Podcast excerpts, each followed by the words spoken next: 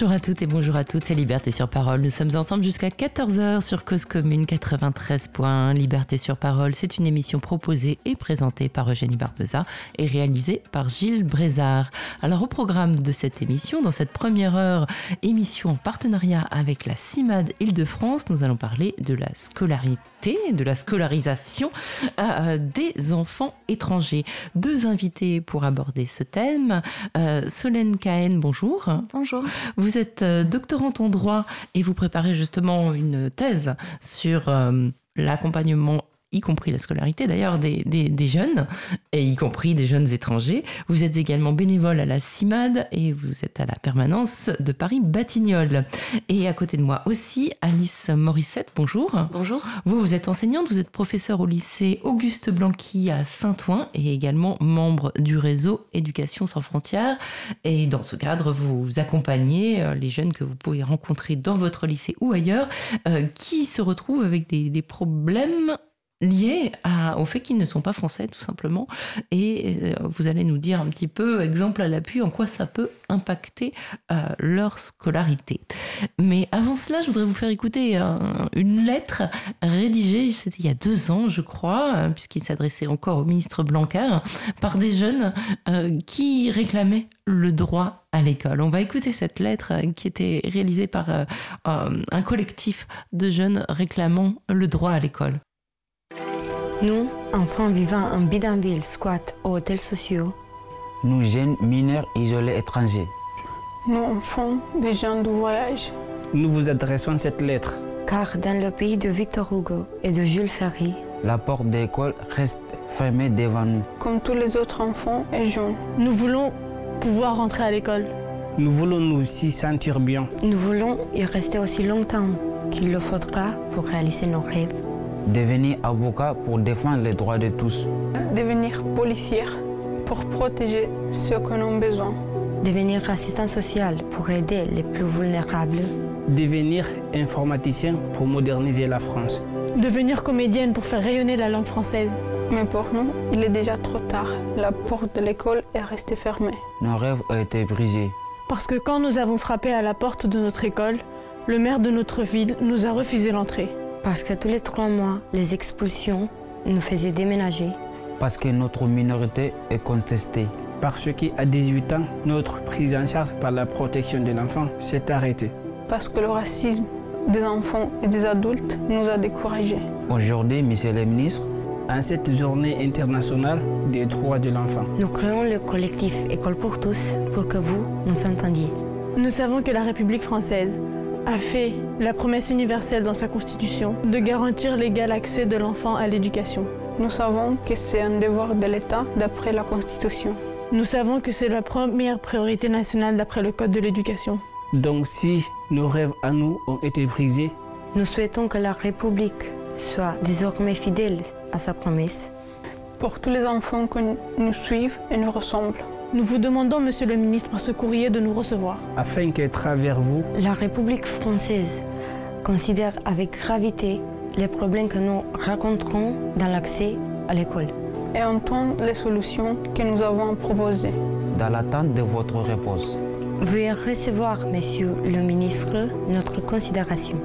Aussi haute que nous exigeons. Bientôt, nous, jeunes du collectif École pour tous, serons des milliers à exiger notre droit de rêver.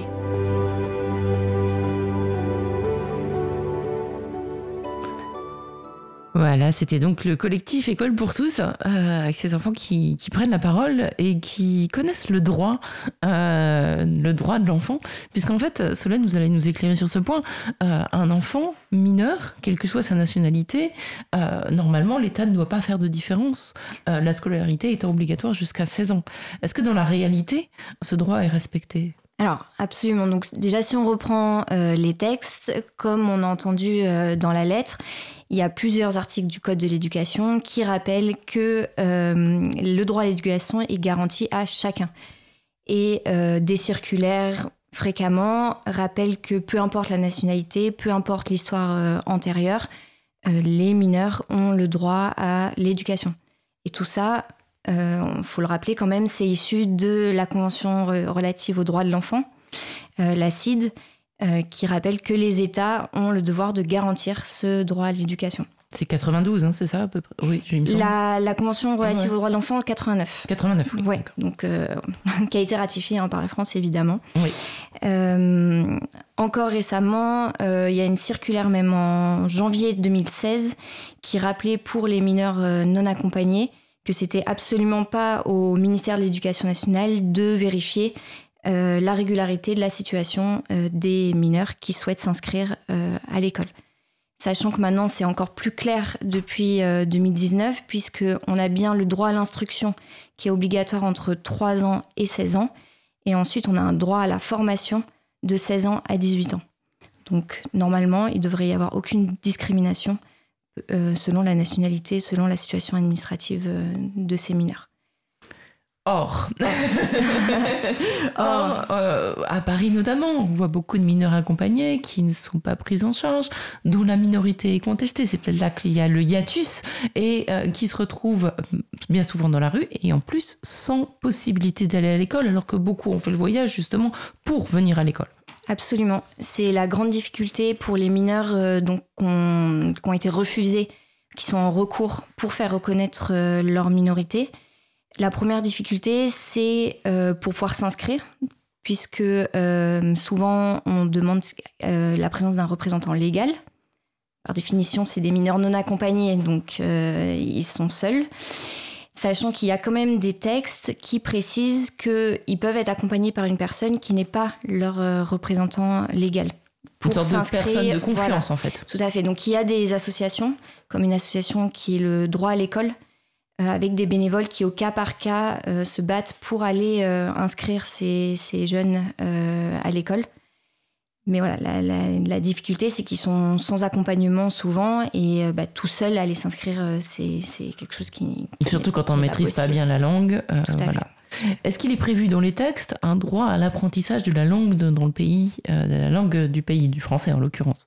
Alors, il est précisé par certains articles qu'il faut pouvoir permettre à tous euh, d'avoir toutes les bases d'apprentissage. Mmh. Et après, voilà. Et après, pour donc les, les mineurs euh, qui ne sont pas francophones, il est précisé qu'il doit y avoir des, des, des, actions spécifiques mises en place pour les aider à, à s'intégrer dans le système scolaire. C'est assez clair pour euh, tout ce qui est premier degré jusqu'au collège. Pour le lycée, c'est un petit peu moins clair euh, sur la, la, possibilité de mettre en place des unités d'enseignement euh, spécifiques pour, euh, pour ces mineurs. Alors Alice, vous, est-ce que dans votre lycée, vous avez euh, des, des, des, jeunes mineurs non accompagnés qui sont, qui sont scolarisés au lycée ou qui ont démarré un parcours en tant que jeunes mineurs accompagnés et qui sont maintenant au lycée Alors à ma connaissance actuellement, dans mon lycée, il y a, enfin, je sais qu'il y a un, mineur qui se retrouve, qui est en foyer parce qu'il n'est pas avec sa famille, euh, mais en fait il est, il est arrivé avec un adulte en France. Euh, qui était d'une famille un peu plus éloignée. Euh, il était chez des membres de sa famille pendant un certain temps. Après, oui, ici, l'année dernière, il y avait aussi euh, des jeunes, alors qui venaient d'être majeurs, mais qui étaient l'année précédente mineurs non accompagnés. Donc ça arrive régulièrement et tous les ans, oui.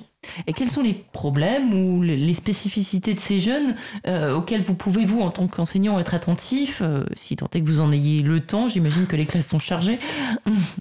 Alors, Déjà, nous, en tant que prof, on n'a pas forcément connaissance de la situation des élèves. C'est-à-dire que si on en, a connaissance, c'est parce que, alors soit eux nous en parlent ou on se rend compte qu'il y a un souci par, euh, je sais pas, parce qu'ils ont du mal à faire leurs devoirs et que, il y a, enfin voilà, c'est en discutant avec eux parce qu'on fait particulièrement attention à ça ou parce que l'assistante sociale euh, voit qu'il y a un énorme problème qui peut impacter la scolarité, dans ce cas-là, elle peut éventuellement en parler au prof principal, mais elle est tenue par le secret professionnel, donc elle va pas forcément mettre des affiches euh, sur la question. Bah c'est normal aussi. Mais, euh, nous, c'est, enfin, on n'est pas, enfin, on n'est pas averti, on est averti parce que parce qu'on sent, enfin, parce qu'on cherche, parce qu'on se pose la question, mmh. ou parce qu'on discute avec les élèves. après, en termes d'impact, y a, tout est possible, c'est-à-dire que euh, j'en parlais tout à l'heure, euh, on en parlait hors micro. Euh, effectivement, il y a des élèves qui, travaillent après les cours, qui travaillent le week-end, qui travaillent pendant les vacances et qui n'ont pas le temps de faire leurs devoirs. Et effectivement, en conseil de classe, on, on va pas. C'est compliqué. On le prend en compte et en même temps, on peut pas faire une notation parallèle pour un élève, enfin, parce qu'il a des difficultés. Mmh. Ça, c'est un exemple. Alors évidemment qu'on alors voilà, on essaie de l'entourer, de l'accompagner, de l'aider, de proposer des solutions. beaucoup, enfin, les collègues individuellement font tout ce qu'ils peuvent, hmm.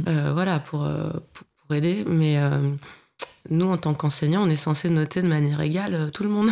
Oui, c'est normal aussi. mais après, euh, voilà, vous, notez quand même ces problèmes. J'imagine que le fait d'avoir constaté, mais depuis très longtemps déjà, qu'il y avait des élèves qui étaient plus en difficulté d'autres du fait de leur nationalité et de leur situation administrative, surtout, c'est ce qui a motivé votre engagement au réseau euh, Éducation sans frontières. Alors pas du tout, parce que par contre, il y a aussi des élèves qui sont pas du tout en difficulté scolaire, parce qu'il y a des familles qui sont incroyables. Alors c'est pas forcément des... J'ai un exemple d'une famille, euh, d'une mère et deux, deux filles. Euh, qui euh, vivaient à la rue. Donc pour le coup, euh, la difficulté était là. elles passaient de, foyer en foyer quand il y en avait un. Elles ont passé plusieurs années. On a fait une mobilisation pour, pour les aider à au moins être stables dans leur foyer. Et elles sont restées plusieurs années à trois dans une pièce de quelques mètres carrés, hein, sans, sans, sans, toilette dans la pièce, sans cuisine, ou cuisine commune ou pas de cuisine. Donc plusieurs années comme ça, c'est difficile et c'est des élèves qui, qui, ont fait des études de médecine, d'ingénieur. Donc c'est pas forcément euh, parce que parce que voilà, la, maman elle, elle, elle, avait mis la scolarité comme une, priorité absolue et les, les, les, filles travaillaient euh, énormément. On a encore des nouvelles de temps en temps et je sais qu'elles travaillent toujours très très bien et qu'elles sont parties pour de brillantes carrières. Mmh. Donc euh, c'est pas forcément la difficulté scolaire qui, qui nous alerte. mais c'est parfois la difficulté à poursuivre sa scolarité parce qu'il y a un moment où il y a un coup près qui tombe, c'est le coup près des 18 ans. Et là, en fonction des études qu'ils veulent faire, euh, ils peuvent se retrouver euh, bloqués, c'est-à-dire en n'ayant pas de titre de séjour et donc en n'ayant pas la possibilité, par exemple, d'obtenir un contrat en alternance.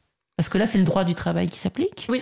Et du coup, le droit du travail nécessite qu'on ait un titre de séjour régulier. Alors absolument, pour revenir euh, sur des, un peu de droit, il faut peut-être différencier là, dans ce cas-là, euh, les mineurs qui ont été pris en charge par euh, l'ASE ou un tiers digne de confiance. Mhm. Il y a des dispositions spécifiques les concernant par rapport au titre de séjour. Et c'est là que va peser énormément la scolarité, puisque selon le type de scolarité, va dépendre aussi le titre de séjour pour être un petit peu rapide, si euh, les mineurs ont été pris en charge euh, avant l'âge de 16 ans et euh, qu'ils poursuivent une scolarité sérieuse et réelle, donc il y a quand même le terme de sérieux, donc ça met quand même...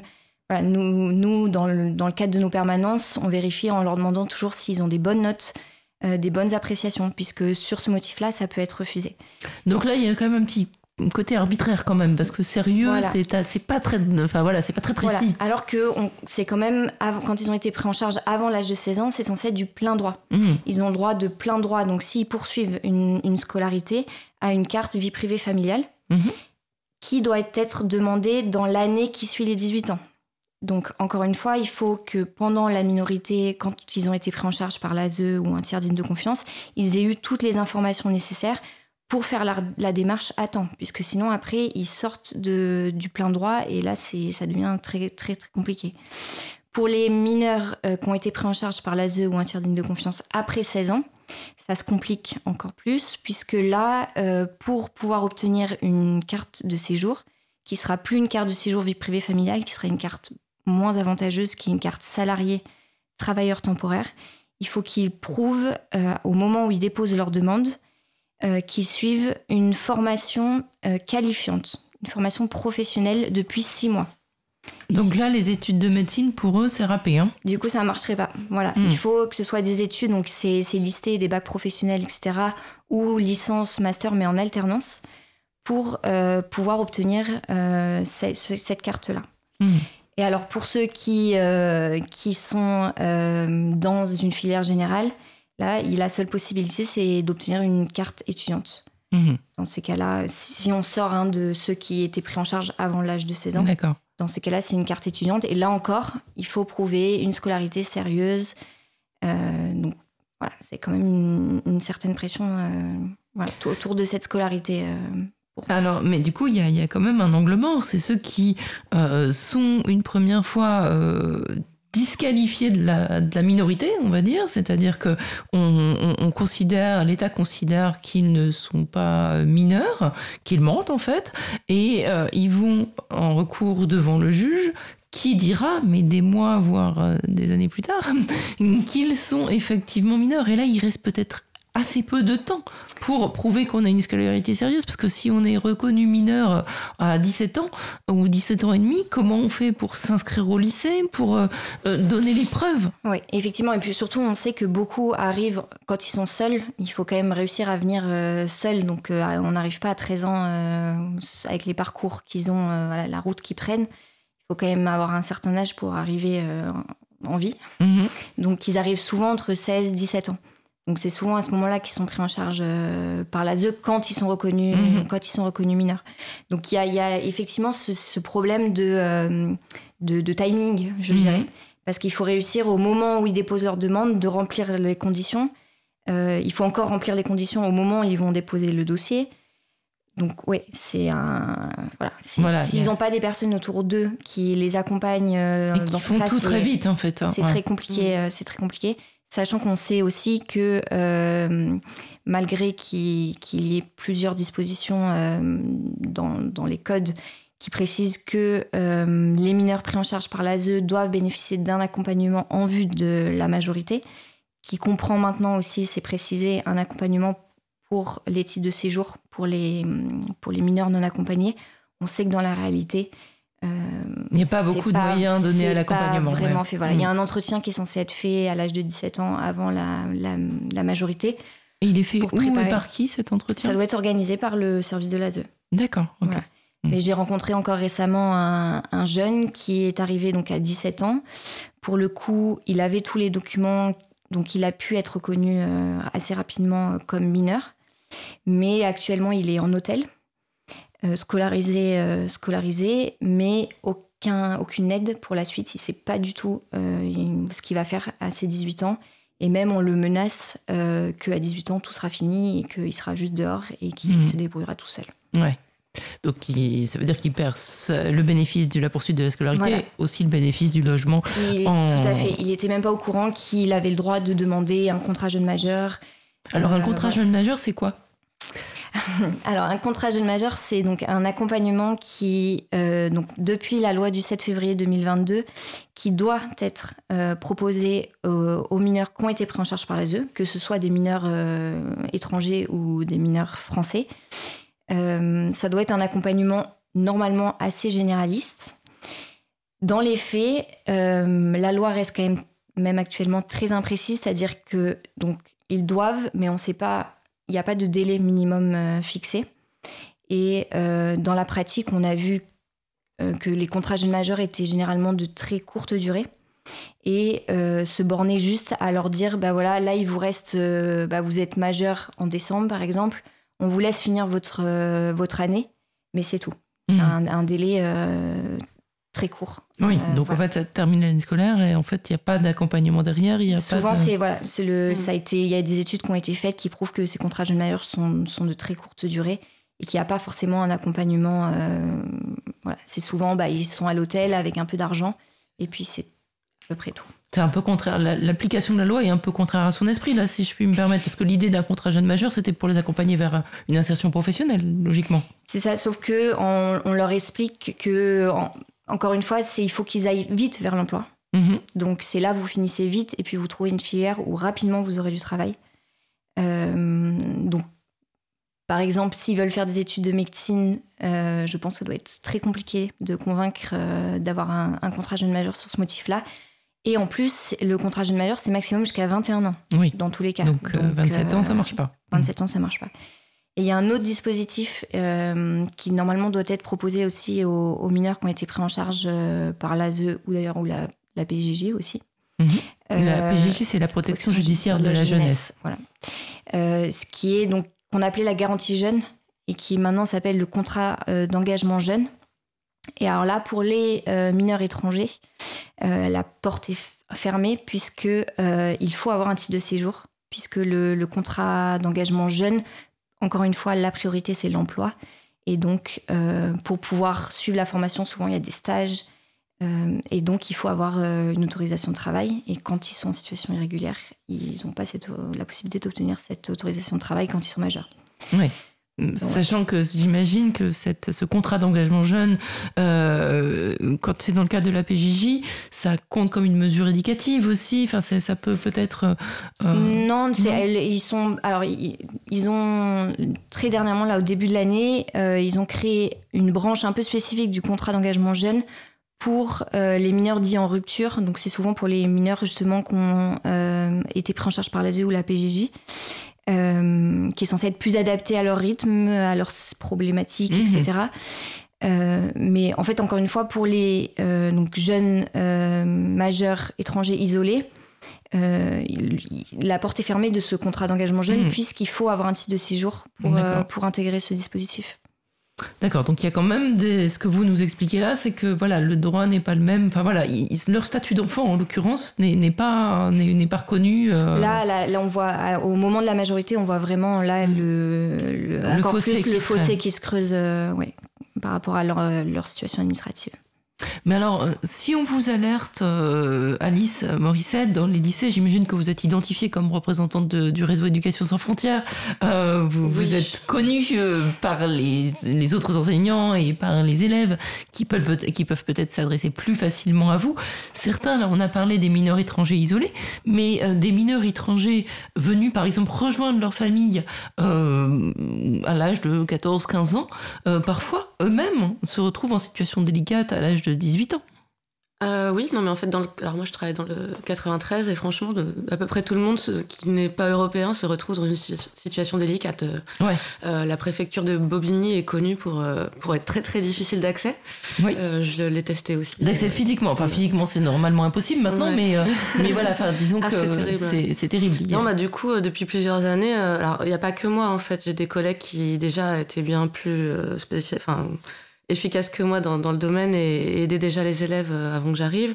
Donc on est plusieurs profs, on est même tout un collectif maintenant parce qu'on s'en rend compte, on se rend compte qu'on a au moins une vingtaine d'élèves chaque année euh, minimum parce que ça c'est ceux qu'on qu'on repère qui sont dans la situation de devoir se euh, régulariser leur situation au moment de leurs 18 ans et en général ils ont 18 ans quand ils sont au lycée. Donc donc nous notre objectif c'est de, de, les aider à monter leur dossier de la manière la plus complète possible et de le déposer le plus rapidement possible une fois qu'ils sont majeurs et rapidement, c'est compliqué parce que euh, les rendre, alors jusqu'à cette année, parce que maintenant il y a une nouvelle procédure qui est totalement dématérialisée.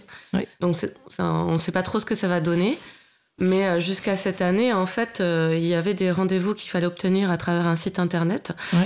Et, il n'y en, avait pas. Il y en avait pas, voilà. Tout simplement, il y, avait, carrément un trafic de rendez-vous d'ailleurs qui était connu. Hein. Bah et même, donc en fait, donc les élèves alors nous, ce qu'on leur conseillait, c'est de, se connecter euh, quotidiennement euh, pendant au moins deux mois de garder la trace euh, de leur tentative de connexion, c'est-à-dire des captures d'écran de l'écran qui leur dit qu'il n'y a pas de rendez-vous disponible.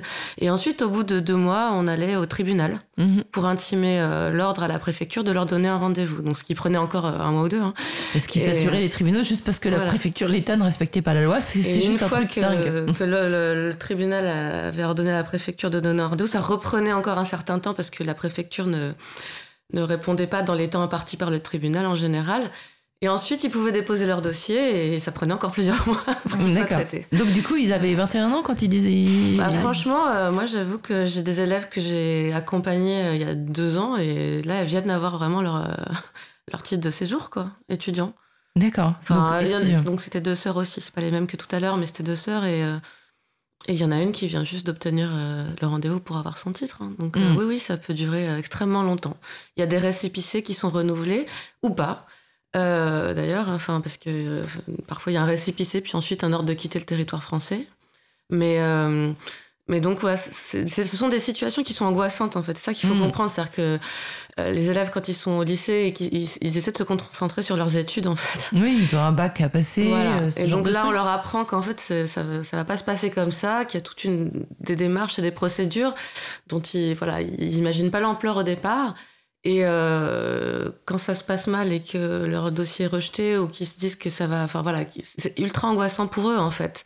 Ils sont dans l'attente permanente, ils savent pas s'ils vont avoir une bourse d'étudiants une fois qu'ils sont étudiants, ils savent pas si s'il vaut mieux. Enfin voilà, ils, ils savent.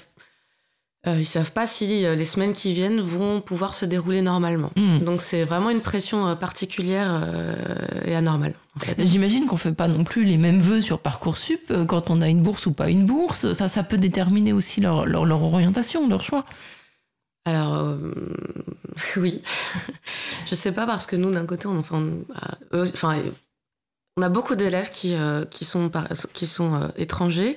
Et en seconde, on, essaie de leur ouvrir toutes les possibilités, de tout leur expliquer sur ce qui est possible. Et donc, bah, ils nous croient. Ouais. donc, ils ont de l'ambition, en fait. Et parfois, les capacités de, voilà, intellectuelles, scolaires, d'y arriver. Et donc, quand on arrive au stade où on se rend compte qu'en fait ce sont des élèves qui ont des soucis de, papier, qu'il va falloir se faire régulariser, euh, là, faut, enfin voilà, faut trouver des stratégies avec eux, faut voir si c'est possible et et non, non, il y a quand même plein d'élèves qui y croient en fait. Alors moi, je suis en lycée général et technologique, donc en mhm. fait, c'est quand même, euh, euh, ce sont des filières qui ouvrent à des études en fait. lycée général et technologique, c'est vraiment pour poursuivre derrière. Donc les élèves qu'on a, eux, ils imaginent forcément euh, poursuivre derrière. Il y en a très peu qui se disent ah non, moi je veux bosser le plus rapidement possible.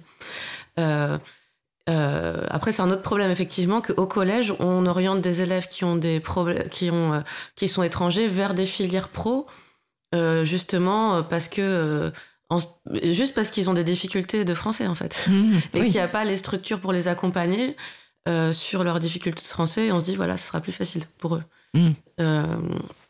voilà, il y a plein de choses comme ça où effectivement, c'est plutôt le système qui va orienter certains élèves vers certaines filières euh, parce qu'on n'a pas, euh, on n'a pas forcément les structures pour les accompagner, euh, que les élèves qui vont se brider. Mmh. Je suis pas sûre que ce soit les élèves qui se brident à chaque fois. Alors ça dépend des situations. Je pense mmh. que les élèves de lycée pro, eux, sont bah, plus conscients dès le départ des limitations qu'on leur impose en fait. Mmh.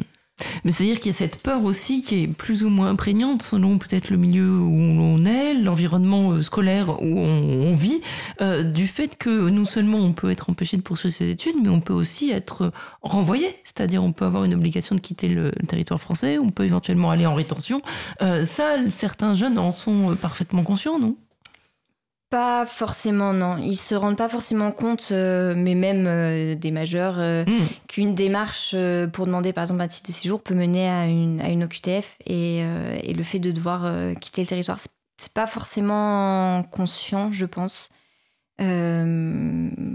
Je ne sais pas s'il y a eu des situations comme ça. Oui, mais vous, vous disiez, en, toujours en préparant cette émission, que vous avez eu des élèves qui se retrouvaient en, en rétention, vous, Alice Oui, il y a deux ans environ. Mhm. On a eu un élève, alors c'était un élève de, BTS, mais qui avait tranquillement suivi sa scolarité et qui avait vraiment euh, pas du tout conscience qu'il avait un problème de papier en fait. Mhm. Mais euh, moi, si je me souviens de moi à 18 ou 20 ans, euh, j'aurais été incapable de faire face à ce genre de choses. Enfin, j'aurais peut-être été incapable de faire des kilomètres pour quitter mon pays aussi. voilà. Mais, mais c'est des adolescents quand même. Et pour beaucoup d'élèves, en fait, il n'y a pas une forcément une grande distinction entre l'administration scolaire et l'administration euh, de l'État, en fait. D'ailleurs, euh, l'école, c'est l'État aussi. Hein. Donc, euh, c'est pas, c'est pas évident. C'est-à-dire que s'ils ont pu passer leur examen, pourquoi ils ne pourraient pas faire autre chose? Ils ont le droit de passer le bac, ils ont le droit de s'inscrire, ils ont des papiers à leur nom. Mm. donc jusqu'ici, ça s'est bien passé.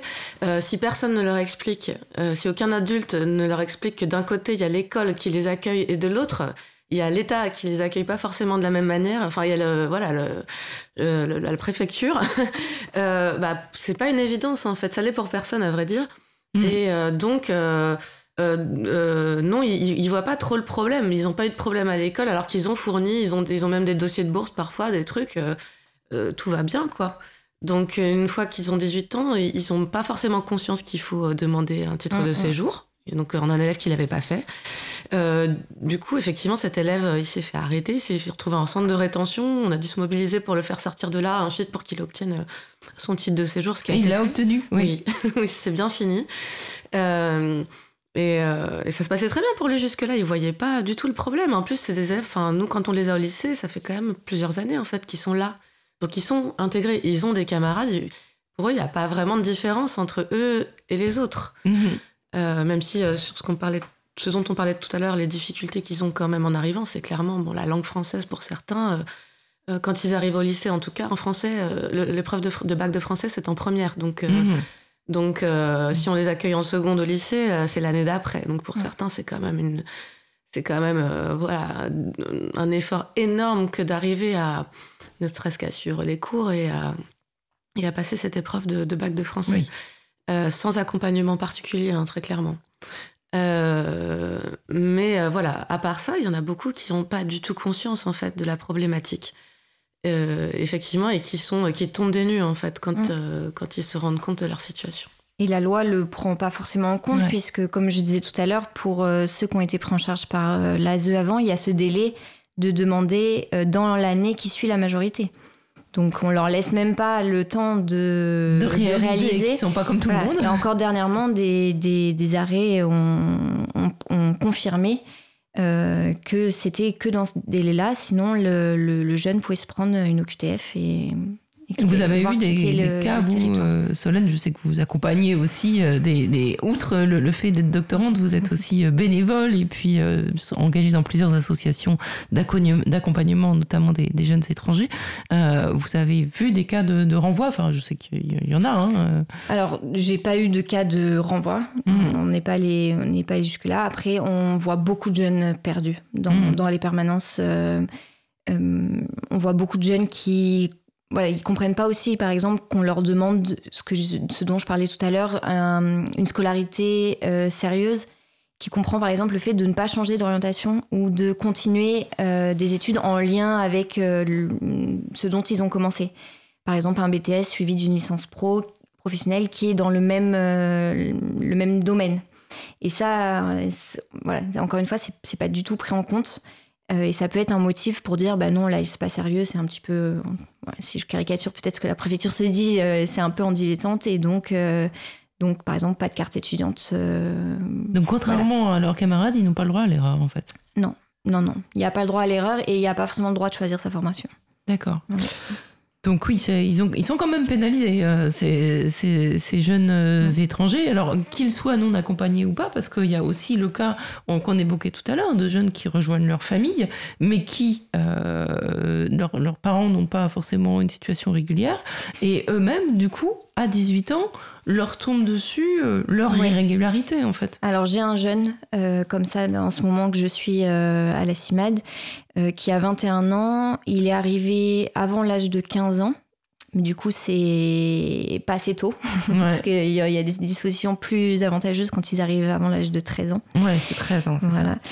Et donc, il a rejoint sa grand-mère, qui avait sa responsabilité.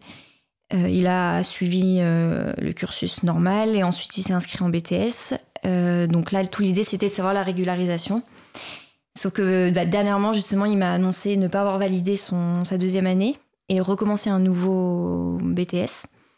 Et voilà, ça exclut, par exemple, la possibilité de demander une carte étudiante parce qu'on est presque sûr que la, la, préfecture va considérer que voilà, c'est pas des études sérieuses. Reste la possibilité, donc là c'est pas c'est pas du plein droit du tout, hein, de, demander donc une carte euh, vie privée familiale en expliquant qu'il a tous ses, liens familiaux en France, que sa grand-mère est devenue voilà sa, représentante euh, principale et le tenter sur euh, sur ce, fondement-là. en disant et toujours évidemment même dans ce voilà il faut prouver qu'il a toute sa famille en France plus quand même les études Mmh. C'est quand même important, c'est un des critères importants, euh, le fait qu'il ait suivi de la scolarité avant l'âge de 15 ans. Et voilà. Voilà, donc ils, sont, ils ont à faire leur preuve en fait. Hein. Sinon, sans ça, euh, il a, sa seule possibilité euh, pour l'instant, ce serait de travailler et de demander une carte salariée si. Mais comment on travaille si on n'a pas de titre de séjour? Ah, alors ça, alors ça, ça c'est quand même, ça c'est un super sujet en droit parce que c'est quand même, c'est juste formidable la circulaire Valls qui dit aux gens de travailler alors qu'ils n'ont pas le droit de le faire pour pouvoir prouver ensuite qu'ils ont travaillé, avoir un titre de séjour sur cette base. Effectivement. Alors donc pour les, comme je disais tout à l'heure, pour les mineurs qui ont été pris en charge euh, entre 16 ans et 18 ans, ils peuvent avoir cette carte salariée en prouvant qu'ils suivent depuis plus de 6 mois une formation qualifiante. Mmh. En dehors de ce dispositif, effectivement, il y a euh, la carte salariée pour euh, la régularisation de, de majeurs classiques, je dirais. Mmh. Et euh, donc, c'est pas des conditions, hein, puisque encore une fois, c'est du discrétionnaire, c'est la circulaire. Mais ce qui, est demandé, c'est, euh, ce qui est demandé quand même, c'est de pouvoir présenter un certain nombre de fiches de paye. Donc, ce qui prouve bien que bah, ils savent très bien qu'il y a des que le travail illégal est légal en France. Exactement. Et il faut aussi pouvoir euh, avoir un patron qui suit dans les démarches et qui est d'accord de, de, signer le CERFA. Mhm. Voilà. Et, c'est possible, puisqu'on est sur les jeunes, c'est possible, en France, on peut travailler à partir de l'âge de 16 ans légalement. Euh, on peut imaginer qu'un gamin de 16 ans, euh, celui par exemple que vous évoquiez tout à l'heure, Alice, euh, qui travaillait pendant ses études, pendant le lycée même, si jamais il a des fiches de paye, bon, on peut, on peut rêver, est-ce que ça peut lui ouvrir des droits en tant que salarié à sa majorité? C'est peut-être une colle. Si, ah si il n'est pas pris en charge par l'ASE, euh, et qui, je pense qu'il doit prouver la même chose que euh, qu'un majeur, donc mhm. euh, les, les, années de présence, les fiches de paye puisqu'il ne rentre pas dans ce cadre euh, du mineur pris en charge euh, par l'ASE ou par un tiers digne de confiance. Sachant que, voilà, en principe, comme c'est du discrétionnaire, on a beaucoup de mal, puis les critères sont mouvants, à dessein, je pense d'ailleurs, euh, mais en principe, c'est à peu près 5 ans. voilà. Alors, c'est 5 ans ou 3 ans. Euh, c'est pas le même nombre de fiches de paie qui est demandé si c'est 3 ans d'année de présence ou 5 ans d'année de mmh, présence. D'accord. voilà. Parce que s'il commence vraiment à 16 ans à travailler, euh, de toute façon, entre 16 et 18, ça fait que 2 ans. Euh, donc, de toute façon, ça ne suffira pas. Hein. Non, non, non. À moins qu'on aille encore plus loin dans le, la reconnaissance dans l'infraction en disant que s'il a commencé à bosser à 13 ans et qu'il a des fiches de paye, eh ben, euh, là, il y aura des problèmes quand même. Si on les suit qu'à 13 ans, on les laisse travailler. bah, voilà, c'est, parce que c'est à peu près, là évidemment je caricature, mais euh, on est à peu près dans le même esprit quand même. Enfreigner la loi et euh, du fait d'avoir enfreint la loi, vous pourrez avoir une régularisation. Enfin, c'est un truc assez, assez, assez spécial.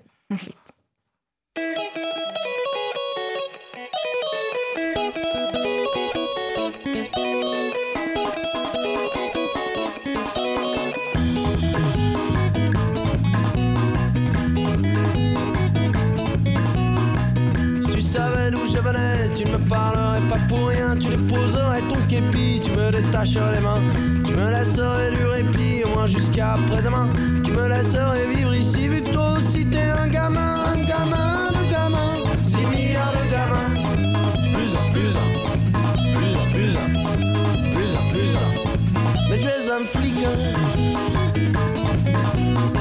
Christ représentant de la force publique, si tu savais d'où je si je vais bien, tu m'offrirais à déjeuner. Tu me détacherais les mains, tu me laisserais du répit, au moins jusqu'à l'été prochain. Tu me laisserais vivre ici, vu que toi aussi t'es un gamin, un gamin de gamin.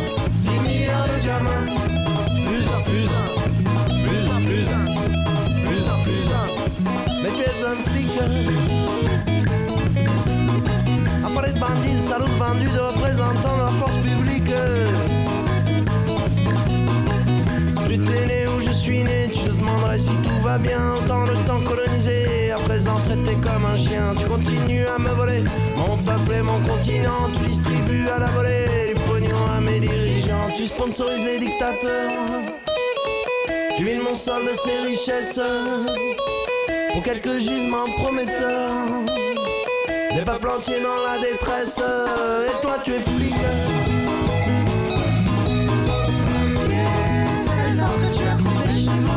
Soyez-en simple exécutant de la volonté de l'autorité publique. Et tu voudrais que je te tienne pour irresponsable. Mais tu es le bras de l'idée.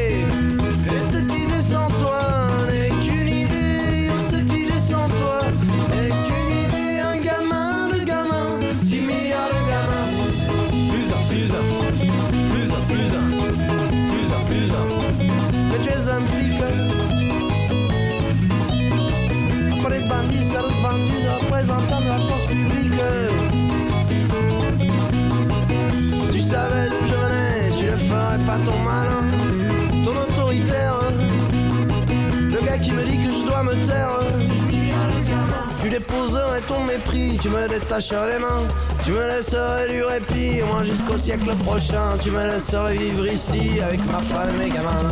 Un gamin de gamins, 6 milliards de gamins.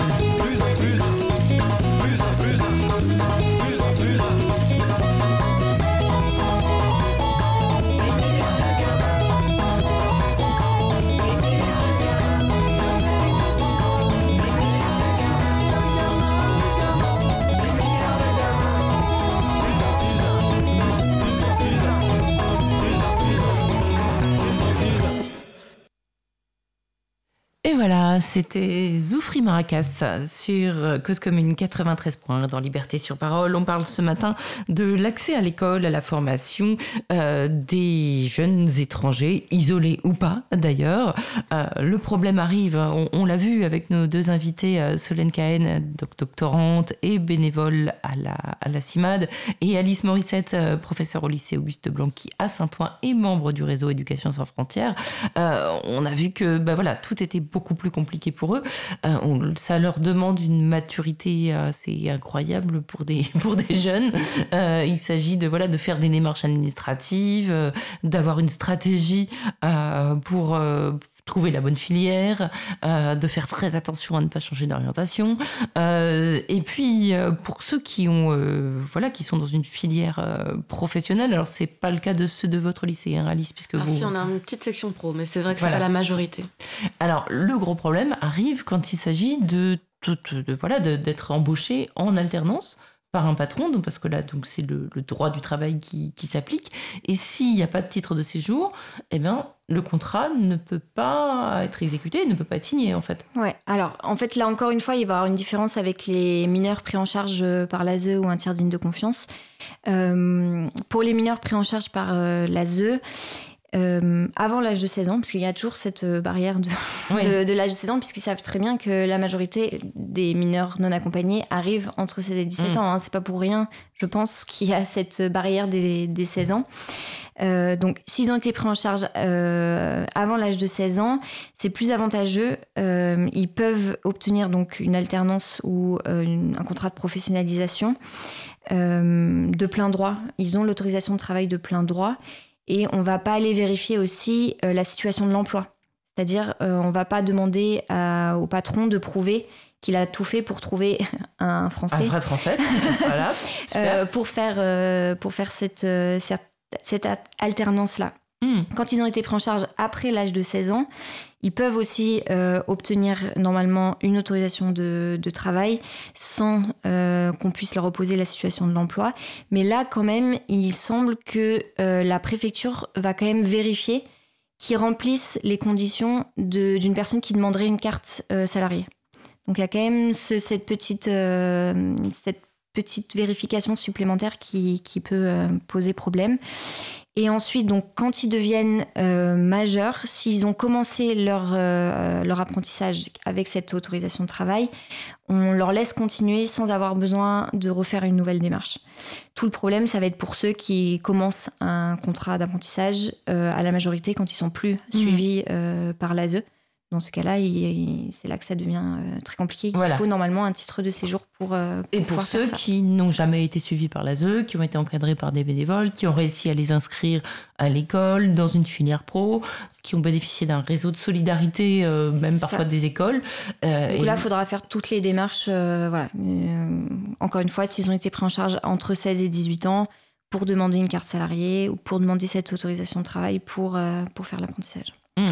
Et, et on a vu, euh, bah, euh, par exemple, le, le patron euh, Stéphane Rabaclé, boulanger, qui lui a, a- a fondé Patron Solidaire, et il y en a plein d'autres, hein, euh, qui, dans des marchés en, en- du travail en tension, veulent absolument garder leurs apprentis, et ils se retrouvent face au mur de la loi, qui fait qu'ils peuvent pas, parfois ils peuvent les garder en apprentissage, parfois pas, et de toute façon, ils peuvent pas les embaucher après. Donc c'est aussi un petit gâchis dans le sens où bah, ils donnent de leur gâchis. temps pour former quelqu'un.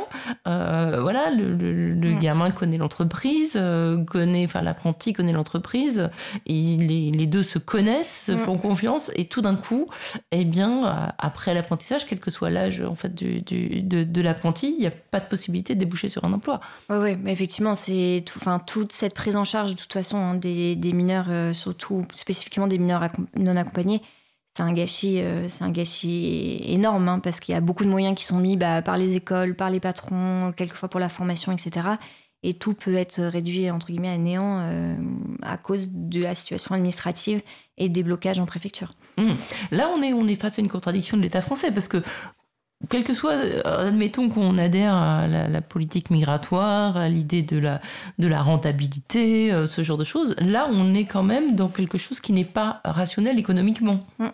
Tout à fait. C'est parce qu'il y a des moyens euh, de l'éducation nationale euh, qui sont, enfin voilà, qui sont euh, mis à disposition pour que ces jeunes puissent légitimement avoir accès à leurs droits, à l'instruction, à l'éducation. Et puis ensuite, alors même que en plus aujourd'hui, on peut pas dire que le marché du travail ne soit pas en tension, eh bien, c'est vraiment impossible. Et pourtant, ça ne se débloque pas. Ouais. Et je pense qu'on peut aussi rajouter le gâchis en général hein, de la protection de l'enfance. Euh, que ce soit des mineurs euh, étrangers ou euh, des mineurs avec la nationalité française, où pareil, il y a des moyens qui sont, qui sont engagés, mais qui en fait mènent souvent à pas grand-chose.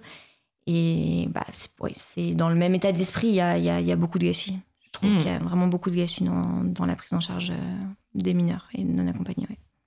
Un gâchis que vous devez mesurer d'autant plus peut-être Alice, puisque vous les voyez, vous, ces élèves, et que, comme vous disiez tout à l'heure, ben, vous arrivez à leur donner de l'ambition, et ils en ont. Euh, certains sont brillants, enfin voilà, c'est des élèves euh, qui, qui parfois ont aussi euh, le, le, le, sentiment qu'ils ont, ils mesurent la chance qu'ils ont d'avoir l'accès à l'école, par exemple, peut-être que peut-être moins que leurs camarades qui sont nés ici et qui, pour qui c'est naturel. Oui, alors, enfin, il y a toutes les sortes de cas de figure en fait. Bien Ce sont les mêmes élèves que les autres hein, pour nous, mais enfin et puis en général, enfin vraiment. Oui, en général. Mais euh, c'est vrai que euh, dans, le, dans le lot, on a, on a quand même des, des pas mal d'élèves qui sont euh, ultra motivés, intéressants, dynamiques, qui apportent une richesse en fait à, à l'école. je crois qu'on en parlait tout à l'heure. Enfin, il y a vraiment des des, des, élèves qui sont ou brillants ou complètement euh, qui ont une approche très très euh, intéressante, originale. Ils ont des points de vue euh, sur la vie que, que leurs camarades n'ont pas. et ils ont beaucoup d'ambition et beaucoup de choses à apporter en fait. Et c'est vrai que c'est assez bizarre de se dire que c'est clairement, ce sont des gens qui vont apporter des choses à la France, ça se voit. Et il y en a, c'est déjà le cas en fait. Il y a même des élèves qui sont pas des mineurs non accompagnés qui sont avec leur famille. La famille est là depuis des années. Ils ont un logement, ils ont un travail, ils ont aucun problème. En fait, tout va bien. C'est-à-dire que euh, ce sont juste des gens qui, vont apporter quelque chose en plus. Mhm. Donc c'est vrai, on se dit qu'on invente des problèmes là où il y en a pas. C'est-à-dire mhm. que là, il y a juste à dire, ok, bah, continuez euh, légalement, il n'y a pas de souci. Bah oui, voilà. Et qui payent des impôts. Hein. Qui payent des impôts, oui, bien sûr, ils ont des fiches de paye, ils payent Les personnes étrangères qui travaillent payent des impôts. Oui, parce que de toute façon, à partir du moment où ils vivent ici, j'imagine qu'ils vont faire leurs courses comme tout le monde et qu'ils payent de la TVA comme tout le monde. Euh, ça, voilà, ils participent à la, au, financement des, des services euh, par contre, je tiens à préciser que les gens sans papier, non, ne touchent pas des tonnes d'allocs. parce que j'ai déjà ah entendu ça. Ah, enfin, euh, donc, moi, ils touchent rien du tout. ils dépendent de, de, de, leur travail au noir ou des banques alimentaires, en fait. Oui, oui, non seulement ils touchent pas grand-chose, mais en plus, euh, contrairement à ce qu'on entend aussi parfois, leur droit à la santé est très restreint, ce qui pose un autre problème parce que du coup, ils se font pas soigner. Et euh, faute de leur accorder un minimum de droit à l'accès à la santé dans un délai qui ne, enfin voilà, qui, qui soit raisonnable, euh, c'est-à-dire pas trois mois après leur arrivée quand ils arrivent dans un état déplorable, bah ça coûte aussi très cher. Hein, c'est aussi totalement irrationnel parce que du coup, on est obligé de les soigner pour des maladies mmh. beaucoup plus graves et bien sûr, ça concerne aussi les, jeunes hein, euh, qui arrivent avec des chocs post-traumatiques et tout ça qui ne sont pas pris en charge. Donc effectivement, non. Euh, enfin, l'idée du privilège, euh, je crois qu'elle est largement battue en brèche par les faits, tout simplement. Enfin mm. voilà, c'est et, on l'évoquait aussi en antenne. On va on va faire partager à nos auditeurs tout ce qu'on se dit en antenne pendant les, musiques. Mais vous évoquiez le fait, Alice, de, de, voir un moment un contrat jeune majeur. Ben voilà, c'est peut-être une chance, mais en même temps, ça veut dire qu'il faut qu'ils se trouvent un logement, par exemple, les jeunes euh, non accompagnés. c'est ça, euh. nous, on a déjà eu un cas d'un élève, voilà. Euh, à un moment, il était pris en charge par l'ASE, donc malgré tout, il y avait un logement, il, était un peu, encadré. et du jour, enfin voilà, on lui dit d'un coup, bah vas-y, débrouille-toi trouve-toi un appart en région parisienne, mais bien sûr, pas de problème. Comme si, on en a tous des tonnes. Bah oui, c'est tellement facile trouver. On a tous trois, quatre choix possibles. surtout quand on a déjà un problème pour avoir des, des, fiches de paye, pour avoir, enfin voilà, pour avoir un boulot. Enfin, c'est-à-dire qu'on parle quand même de les jeunes ne sont pas sur le marché du travail. C'est enfin un jeune du 93, c'est pas forcément celui qui attire le plus euh, les employeurs, disons. Euh, ni les euh, propriétaires. ni les propriétaires. Donc voilà, on, parle des choses que nous déjà on a du mal à obtenir mhm. en tant qu'adultes français, et on leur dit bah si, vas-y, débrouille-toi. Il y a un truc très très dur dans la façon dont, on les traite clairement quoi. Mhm. Malgré que la loi précise normalement, là, reste depuis récemment, février 2022, euh, qui sont, les, les, les, mineurs qui ont été pris en charge par l'ASE sont censés être avantagés sur certaines démarches concernant le logement. Mais oui, reste, mais enfin bon, reste à vérifier. Quand on euh, voit le nombre de gens sur la file d'attente du DALO, on se dit qu'on a beau être avantagé, si on passe de la 500e à la 389e place sur le, de la liste d'attente DALO, c'est certes un gros avantage, mais euh, ça donne pas un logement. hein. Et puis surtout, peut-être ce qu'il faut aussi euh, rajouter, c'est que les, les mineurs non accompagnés spécifiquement, quand ils sont pris en charge par, euh, par l'ASE, c'est les premiers qui sont mis en hôtel. Mhm. Alors, ça va être interdit euh, à horizon 2024, euh, 2023, j'ai un petit doute, mais euh, bon, dans les prochains mois normalement. Euh, ce qui aide pas pour la scolarisation non plus. Ils sont seuls dans un- une chambre d'hôtel. Ouais. Sans soutien, ils sont pas francophones pour certains. S'il y a personne pour les aider, pour les devoirs, enfin c'est les choses classiques. Mhm. Mais s'ils peuvent pas suivre leur scolarité, encore une fois, ça va leur poser problème pour ensuite euh, être régularisés euh, à 18 ans. Mhm. Et quand ça va être interdit, alors du coup, ça veut dire qu'ils vont être dans des foyers? Ils sont censés euh, bénéficier de la même prise en charge que. euh, alors il y a, il y a des euh, il y a des mineurs français hein, qui sont aussi en hôtel. hein. Oui, c'est pas voilà, mais on, ça a été remarqué que dans certains départements spécifiquement, c'était les mineurs non accompagnés qui étaient mis qui étaient mis en hôtel. Les Hauts-de-Seine, par exemple Tout à fait. Voilà. Autant le dire, Et le département le plus riche de France. hein. Euh, donc euh, voilà, autant le dire aussi. Hein, c'est pas forcément une question de moyens, c'est une question de volonté politique. Aussi. Voilà, Voilà. ça est censé être interdit. Bon, il y, a il y a toujours des petites exceptions dans l'article de loi, donc on va voir ce que ça va être dans, dans, dans l'avenir, mais euh, ça aide pas pour, euh, pour une prise en charge quand même correcte. Je, Ouais. de ces Mais euh, si je peux me permettre un petit point sur les hôtels, c'est extrêmement cher. hein. Oui, Euh, ah oui, j'ai eu l'occasion de, de- de connaître le coût euh, par nuitée euh, de, de ces hôtels sociaux Mhm. qui sont euh, des, enfin, qui sont remplis de, de- de cafards, de, de punaises de lit et, Et de gens. des gens. Enfin, Ouais. c'est, pas des conditions géniales et c'est extrêmement cher. C'est, c'est des coûts du privé. C'est, enfin, ça coûterait beaucoup moins cher de, de, de- de- voilà, de, de dire une bonne fois pour toutes, on va créer un lieu, euh, voilà, à cet effet, euh, bien, enfin, le gérer et, euh, et ce serait beaucoup beaucoup moins de frais que, que payer des, des hôtels privés. hein. C'est ce que demandent tous les acteurs de la protection de l'enfance, Ouais. Euh, sans qu'on leur donne euh, les moyens. On sait pas trop, on sait pas exactement pourquoi en fait. hein. Euh, Peut-être Ouais. cette idée d'appel d'air. Il y, a un, il y a un manque de moyens quand même global dans la protection Mhm. de l'enfance, hein, qui est même dans les foyers, et ça se passe pas forcément euh, très Ouais. bien dans, dans les foyers non plus. Mais ce qui est peut-être problématique justement pour, euh, pour les MNA, c'est cette peur de peut-être plus réclamer quand ça se passe mal. En tout cas, moi, c'est les, dans les cas que j'ai eus, parce qu'on leur répond que, bon, déjà, ils n'ont pas de papier, etc. Et il y a peut-être moins cette. euh, ils se disent à 18 ans, déjà, il faut que j'arrive à peut-être obtenir une aide s'ils sont au courant Mhm. qu'ils ont le droit à, à un, un contrat jeune majeur, etc. Ouais. Mais voilà, en tout cas, pour le, le mineur que j'ai rencontré récemment, euh, on lui a répondu euh, bon, déjà, voilà, n'as pas de papier, t'es- voilà, donc tu vas pas nous embêter plus que ça, quoi. Mhm. C'est peut-être voilà, quand ils sont en hôtel et que ça se passe mal et qu'on- qu'ils savent qu'ils n'ont pas de papier, qu'ils savent qu'ils vont avoir des démarches à faire. Je pense que ça aide pas aussi pour faire euh, un petit Pour peu. qu'ils se mobilisent, Voilà, ouais. pour, Mhm. se, pour faire. voilà. Mais après ça, c'est vrai que certains que j'ai pu rencontrer, moi aussi, ont vécu très très mal. Par exemple, les confinements. Euh, ils n'avaient pas le moyen, pour ceux qui avaient une scolarisation, de, de la suivre parce qu'ils n'avaient pas de connexion, ils avaient que leur téléphone et c'était compliqué. Euh, ils étaient complètement abandonnés euh, par les travailleurs sociaux qui étaient eux-mêmes soit malades, soit confinés, etc. Et ça a été, cette période-là a été des, des périodes absolument terribles pour eux où on leur donnait leur repas au, au pied de, de l'hôtel, euh, parfois, euh, enfin même pas des repas périmés, etc. Ils n'avaient aucun moyen d'aller euh, s'acheter quelque chose.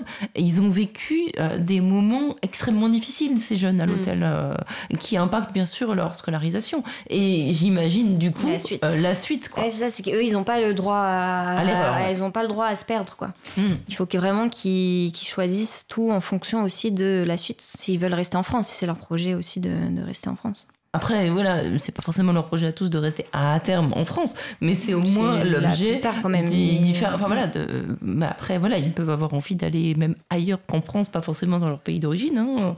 On peut imaginer qu'il y, ait des gamins qui aient l'ambition euh, de devenir chercheur au Canada ou voilà, c'est voilà le droit à la mobilité. Mmh. Euh, mais déjà, il faut réussir à se stabiliser. Ils, ils peuvent pas se permettre de passer comme ça d'un endroit à l'autre. Ils, Bien sont obligés de se stabiliser mmh. au moins un endroit et ça peut prendre des mois, voire des années. Des années.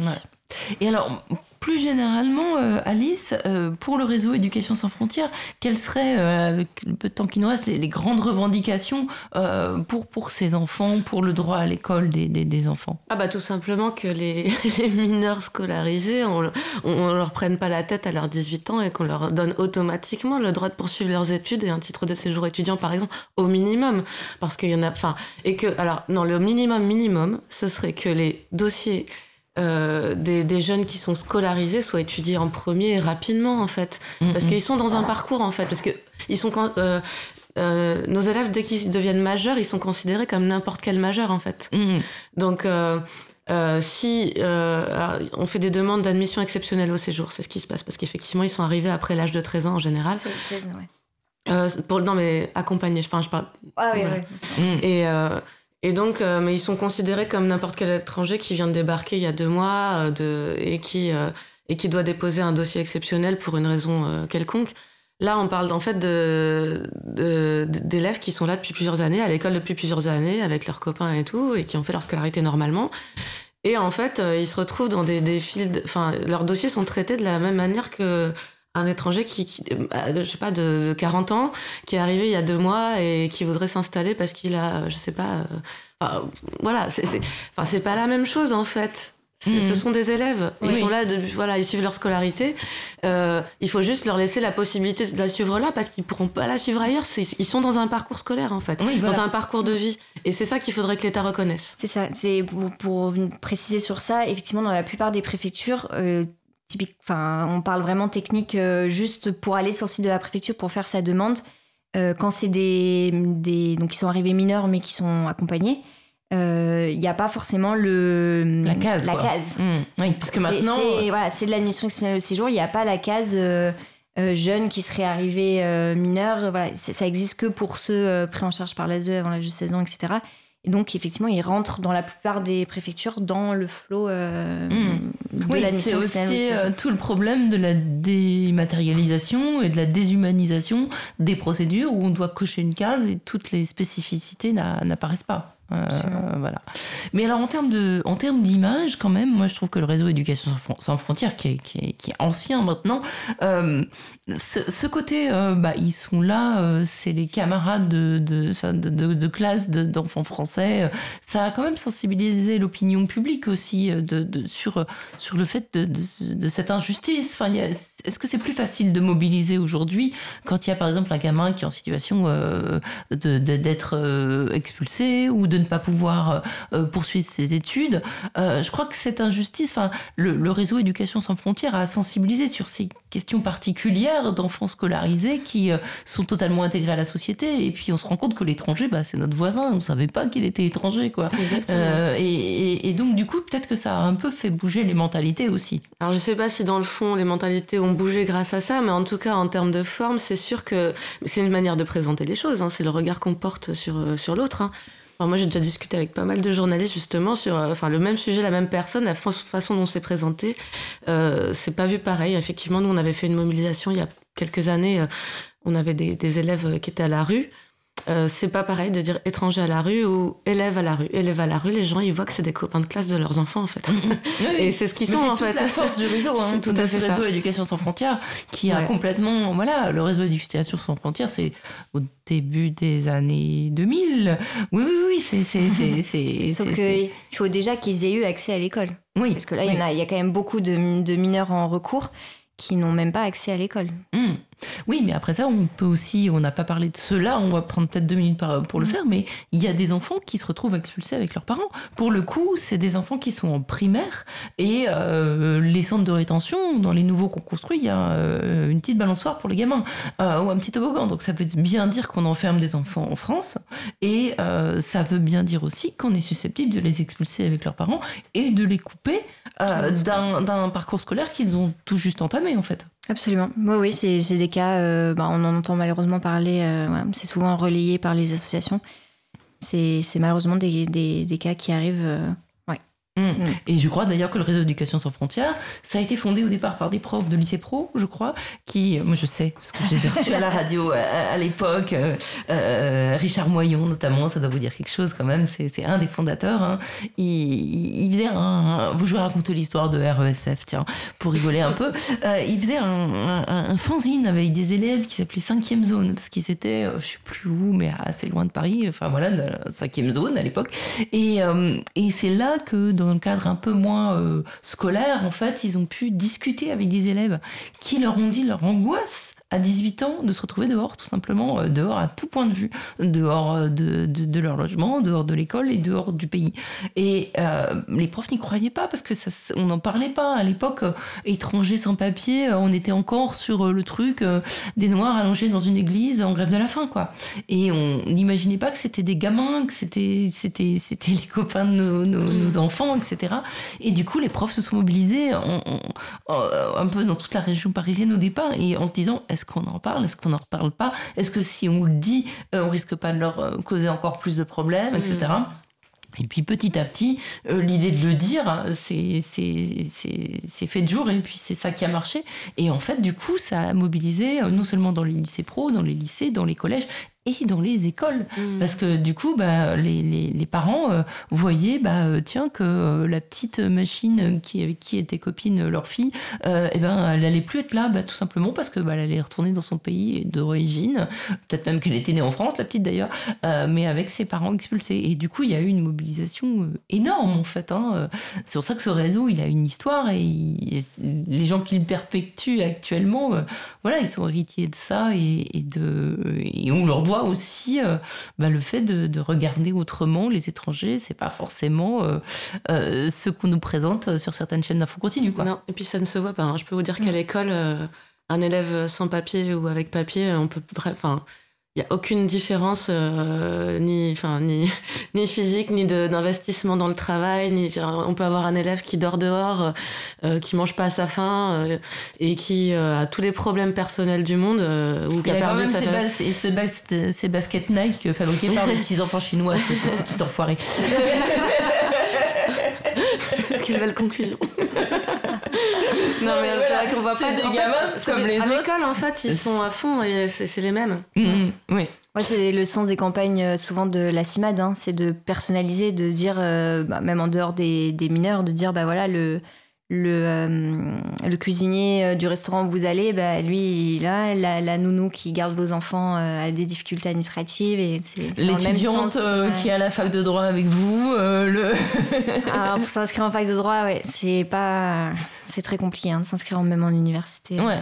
Et pourtant, le droit est une, une, discipline qui attire beaucoup les jeunes étrangers qui y ont été sensibilisés de fait depuis très longtemps. Et très souvent, on peut se rendre compte que voilà, ils souvent ils disent euh, bah voilà moi je ferai ça aussi ça euh, plus tard pour défendre les autres voilà c'est ça pour défendre les autres ou parce que je sais que c'est l'arme qui va qui a permis euh, à un moment de me faire rester de, de, voilà donc voilà bah, merci, merci beaucoup à toutes les deux d'être venues de, parler de, de, ce sujet de la scolarité euh, des jeunes étrangers dont on a compris que c'était complexe et, d'autres on a compris aussi que l'opinion publique, on parle de patrons solidaires qui se mobilisent. Euh, voilà, il faut faire pression pour qu'on ne gâche pas l'avenir de ces enfants qui est aussi le nôtre collectivement. Voilà. Playback.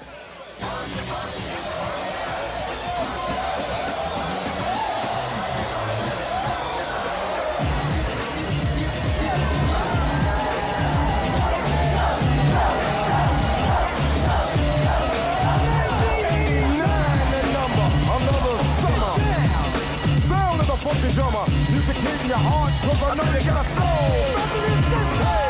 Listen if you're missing, y'all. swinging while I'm a knowing Knew what I in while the black band sweating in the rhythm of road.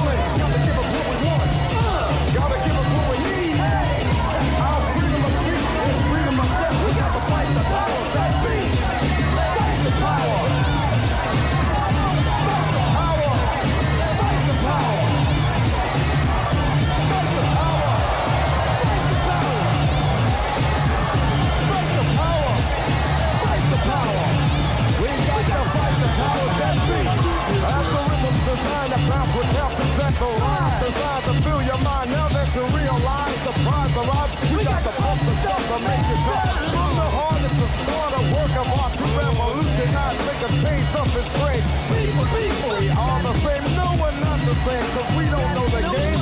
What we need is awareness. We can't get careless. You say, what is this? I love it. Let's get down to business. Mental self-defense of fitness. So let's get show.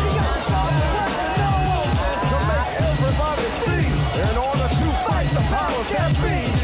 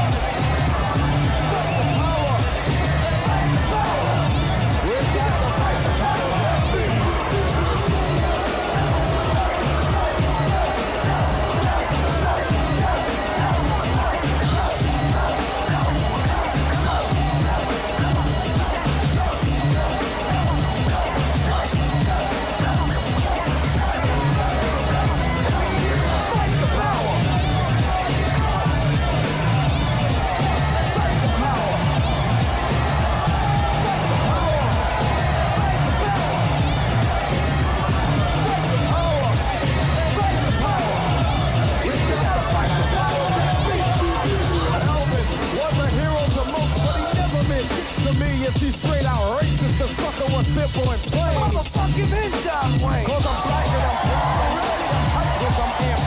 Most of my heroes don't appear no stamp.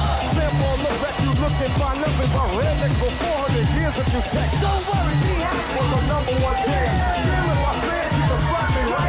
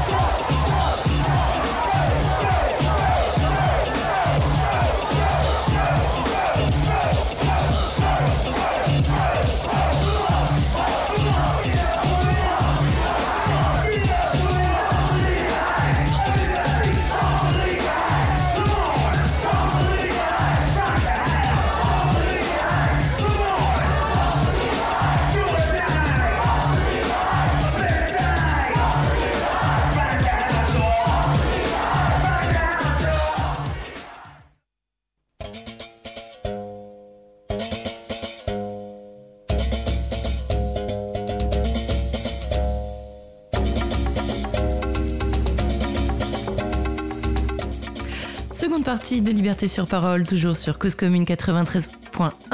On va parler maintenant avec Marc Boll. Vous êtes, euh, bonjour, vous êtes Bonjour. réalisateur, journaliste, euh, documentariste euh, et vous vous intéressez aux relations entre les, les jeunes et la police depuis de nombreuses années déjà. On va parler d'un petit court métrage que vous avez réalisé euh, récemment euh, qui fait suite à un film qui avait été diffusé je crois sur Public Sénat euh, en son temps c'était quand? C'est il y a 4 ans à peu près? Oui, il y a 4 ans et sur France 3, euh, Paris aussi. voilà. Ce film, euh, vous l'aviez réalisé après que des jeunes d'un quartier du 12e arrondissement, enfin d'un quartier, c'est même pas un quartier, c'est une cité au sein d'un quartier plutôt aisé, hein, du 12e Oui. arrondissement. Euh, c'est, voilà, il y a une tour, une espèce de dalle, c'est le quartier Rosanov. Et euh, dans ce quartier, euh, les adolescents sont particulièrement stigmatisés, menacés, poursuivis, pourchassés, on va dire, euh, par la police. Euh, et fait assez euh, inhabituel, c'était je crois en 2014, je Les, crois. les faits commencent en 2014 Voilà. et la plainte a lieu en 2015. Voilà, mais alors c'est ça, c'est la plainte. Ouais. Euh, jamais des jeunes c'était et leurs familles n'avaient relevé la tête et avaient décidé de poursuivre les policiers et l'État pour tout ce qu'ils vivaient depuis de ce harcèlement policier en fait, ce contrôle aux faciès, qui- ces, ces contrôles inopinés et, répétés, plusieurs dans la même journée qu'ils vivaient euh, donc au quotidien, qui leur pourrissaient la vie. Euh, donc c'est ça que vous aviez voulu montrer dans un premier film qui s'appelait Police, violence illégitime. Oui, c'est ça. Euh, vous avez montré comment bah, des jeunes et leurs familles allaient en justice. euh, ayant conscience que ce qu'ils vivaient euh, était euh, anormal et illégal. Oui, tout à fait. En fait, ce qui était assez euh, euh, exceptionnel dans cette affaire-là, c'est que ce sont 18 jeunes, euh, pour nombre d'entre eux adolescents, qui vont collectivement faire une plainte contre une brigade de police. Jusque-là, on a eu des affaires, il y a eu la Dieng, euh, Wissam El Yamni, Amin Bentounsi, euh, Adama Traoré, et en général, c'est le collectif, euh, la famille qui La se famille constitue en mobilise, collectif. Souvent après un décès d'ailleurs. Voilà, souvent après un décès et euh, après il peut y avoir des militants, des gens qui les accompagnent, etc. Là, ce qui était intéressant, c'était qu'on était juste avant le, le drame, euh, si je puis dire, juste avant mort, euh, mort d'homme, et on était avec euh, le quotidien de ces jeunes, euh, de ce quartier populaire-là, mais qui est le quotidien des quartiers populaires en général en France Absolument. qui est contrôle à répétition, 3, 4, 5 fois par jour, euh, brutalité, insulte, euh, donc tout un... un- Tutoiement, racisme. voilà, racisme, tout un ensemble de faits, et du coup ils ont dénoncé une quarantaine de faits. Au final, les- la, la plupart des faits n'ont pas été retenus par le procureur, mais il y a quand même eu trois faits qui ont été retenus et qui sont allés jusqu'à un procès. C'était quoi les trois faits? Euh, C'était euh, alors dans le film la première scène où on voit la Ryan et Julie euh, devant la piscine, donc et, et qui raconte ce qui s'est passé. Donc c'est des matraquages, gazages euh, de jeunes ados qui sont assis sur les bancs à côté de la piscine en plein après-midi. Donc euh, qui qui n'avaient rien de menaçant ou de dangereux qui mérite une telle violence quoi. Euh, et euh, d'autres faits similaires. les, trois autres faits étaient à peu près similaires. Et, donc, ils sont parvenus à, à faire condamner les policiers. Mais et donc, c'est vraiment le, le point de départ du film. On part de cette affaire pour essayer de, de, de- de Alors ils ont été réfléchir euh, condamnés à quoi policière. Je précise en première instance, les policiers. Euh, alors, ils ont été euh, co- co- condamnés pour violence, pour fait de violence injustifiée. Euh, D'accord. donc, c'était vraiment. euh, ça validait euh, la plainte, ça validait euh, ce que les, les jeunes dénonçaient. Ça veut Euh, dire qu'ils ont, bien sûr, ils n'ont plus le droit d'exercer.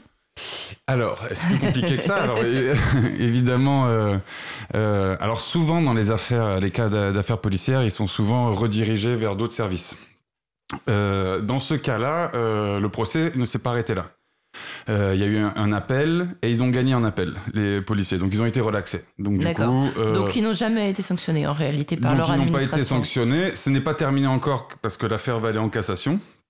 D'accord. Euh, et parallèlement à ça, en fait, il y a eu deux autres affaires, si je puis dire. Euh, une qui a été lancée par les policiers, qui est la diffamation. Et l'autre qui est un recours euh, devant au civil pour faire condamner l'État. Dans ce cas-là, euh, dans le recours au civil, les jeunes et donc les avocats avec eux ont réussi à faire condamner l'État pour faute lourde, c'est-à-dire que l'État reconnaissait un manquement au, euh, euh, au, droit et donc euh, un comportement euh, illégitime, illégal des, des, policiers, et donc à verser des indemnités aux plaignants. Mais et, au même moment, les policiers euh, au pénal était euh, acquitté euh, en appel. Donc bon, il y avait vraiment deux poids deux oui, mesures. Et la troisième affaire qui est la diffamation, c'était en- au printemps dernier. euh, les policiers ont gagné et donc les jeunes du tout début qui ont porté plainte maintenant doivent payer des amendes pour euh, diffamation. D'accord, ils doivent Contre payer des dommages et intérêts aux policiers, Ouais, en fait. Pour Voilà. diffamation. Donc, euh, et c'est ce que le, le maître Sim Ben Achour, l'avocat, euh, parle de procédure baillon. Oui. C'est-à-dire, c'est une manière de de- d'empêcher les jeunes et, et de, de- de faire un exemple pour d'autres jeunes, euh, dire bon si vous vous amusez à porter plainte contre la police, voilà ce qui peut vous arriver, Oui, Euh, voilà, la diffamation ou le non-lieu. Voilà. Et, et ils ont fait appel de cette, euh, Oui. de cette, Ouais, ouais. de cette condamnation en diffama- Ouais, diffamation ils ont fait appel aussi, donc c'est encore une histoire qui va durer. et et c'est aussi ça qui use, en fait, c'est que c'est des affaires qui durent longtemps. et heureusement que là, dans le 12e en particulier, c'est un petit collectif d'habitants, de militants, euh, qui même s'épuisent eux aussi. Mais euh, si ça ne devait tenir que sur les épaules des familles, euh, il y a de quoi se décourager. Mm. Euh, Oui, et puis c'est vrai que c'est aussi des familles parfois étrangères avec une difficulté de maîtrise En du plus, français. oui. Et puis ben voilà, avec cette encore pour les pour cette génération là de, de, de parents qui se dit oh là là, faut rester discret, faut pas faire de bruit. Et donc parfois ils n'osent pas, ils n'osent pas et, et, et parfois voilà, il y a aussi un désespoir parce que ben on voit bien, euh, on voit bien Mm. que c'est eux qui sont qui sont perdants euh, euh, un peu à tous les coups. Vous évoquiez l'avocat, on, on va l'écouter, c'est un extrait de, de votre premier film, hein, donc, et, il, note quelque chose qui, qui se passe, une catégorisation bien particulière dans laquelle sont placés ces jeunes au sein même de ce fameux commissariat tristement célèbre du, du 12e arrondissement. On écoute Maître Benachour. Moi, j'ai entendu la même chose que vous. Ça serait dans le logiciel. Je ne peux pas croire que ça soit dans le logiciel, mais visiblement, les policiers ont affirmé qu'il y avait une case euh, mentionnant les indésirables dans euh, les interventions euh, des policiers. Et vous l'avez entendu, c'est une notion, un terme totalement assumé par les policiers. Et comme on l'a soulevé, ce terme n'existe pas dans le code de procédure pénale. hein. Il y a des conditions pour contrôler les personnes, pour les interpeller. Elles sont en général liées à la commission d'une infraction. Et là, nous avons cette notion absolument monstrueuse, monstrueuse de citoyens qu'on considère, de futurs citoyens, d'enfants, nos enfants, comme des indésirables. Voilà, les enfants sont des indésirables. C'est écrit dans euh, les ordinateurs de la police et ça autorise apparemment tout. Oui. Et euh, alors c'est c'est un terme qui est ancien euh, dans la- les catégories euh, politiques euh, en, en France, en histoire. euh, et euh, et euh, ce qui est intéressant, c'est à quel point euh, ça ne posait pas question pour les, les policiers d'utiliser ce terme. C'est-à-dire Oui, parce que c'est eux qui le disent au procès. oui, et c'est même dans, les, les- dans le logiciel de main courante. Donc, euh, et euh, ils faisaient des contrôles éviction euh, d'indésirables sur la place. Donc les indésirables, assez euh, de manière ingénue, le policier disait oui, mais ça peut être des jeunes, ça peut être des SDF. euh, voilà, c'est les indésirables, quoi. Donc euh, c'est on, on dératise quasiment, quoi. Et euh, et donc. Euh, mais malgré tout, en fait, ce qui est intéressant dans cette affaire, c'est que aussi bien qu'on parlait tout à l'heure des familles, mais que les habitants du quartier, que les policiers eux-mêmes, il y a comment cette affaire a permis quand même une attention plus grande sur ce qui se passait et sur euh, ce que ces jeunes subissaient. Donc il y a eu un peu moins d'isolement et un peu moins de euh, de non-dits, enfin d'inconnus sur sur leur expérience. Et, et du coup, la nouvelle manière d'évincer les indésirables de ce quartier, ça a été le recours aux amendes. Oui, euh, on va y venir parce qu'il y a les fameuses amendes forfaitaires, Voilà. le droit a évolué. Et on est toujours dans la même logique, c'est-à-dire pour empêcher que ces personnes restent sur la place publique, et la place publique qui est leur quartier, Mhm. en bas de chez eux, c'est leur banc, c'est en- vraiment c'est en bas de chez eux. Donc comme euh, la fonction de la police dans ce quartier et dans beaucoup de quartiers, c'est euh, d'empêcher que ces gens-là stagnent, que ces jeunes stagnent, restent là.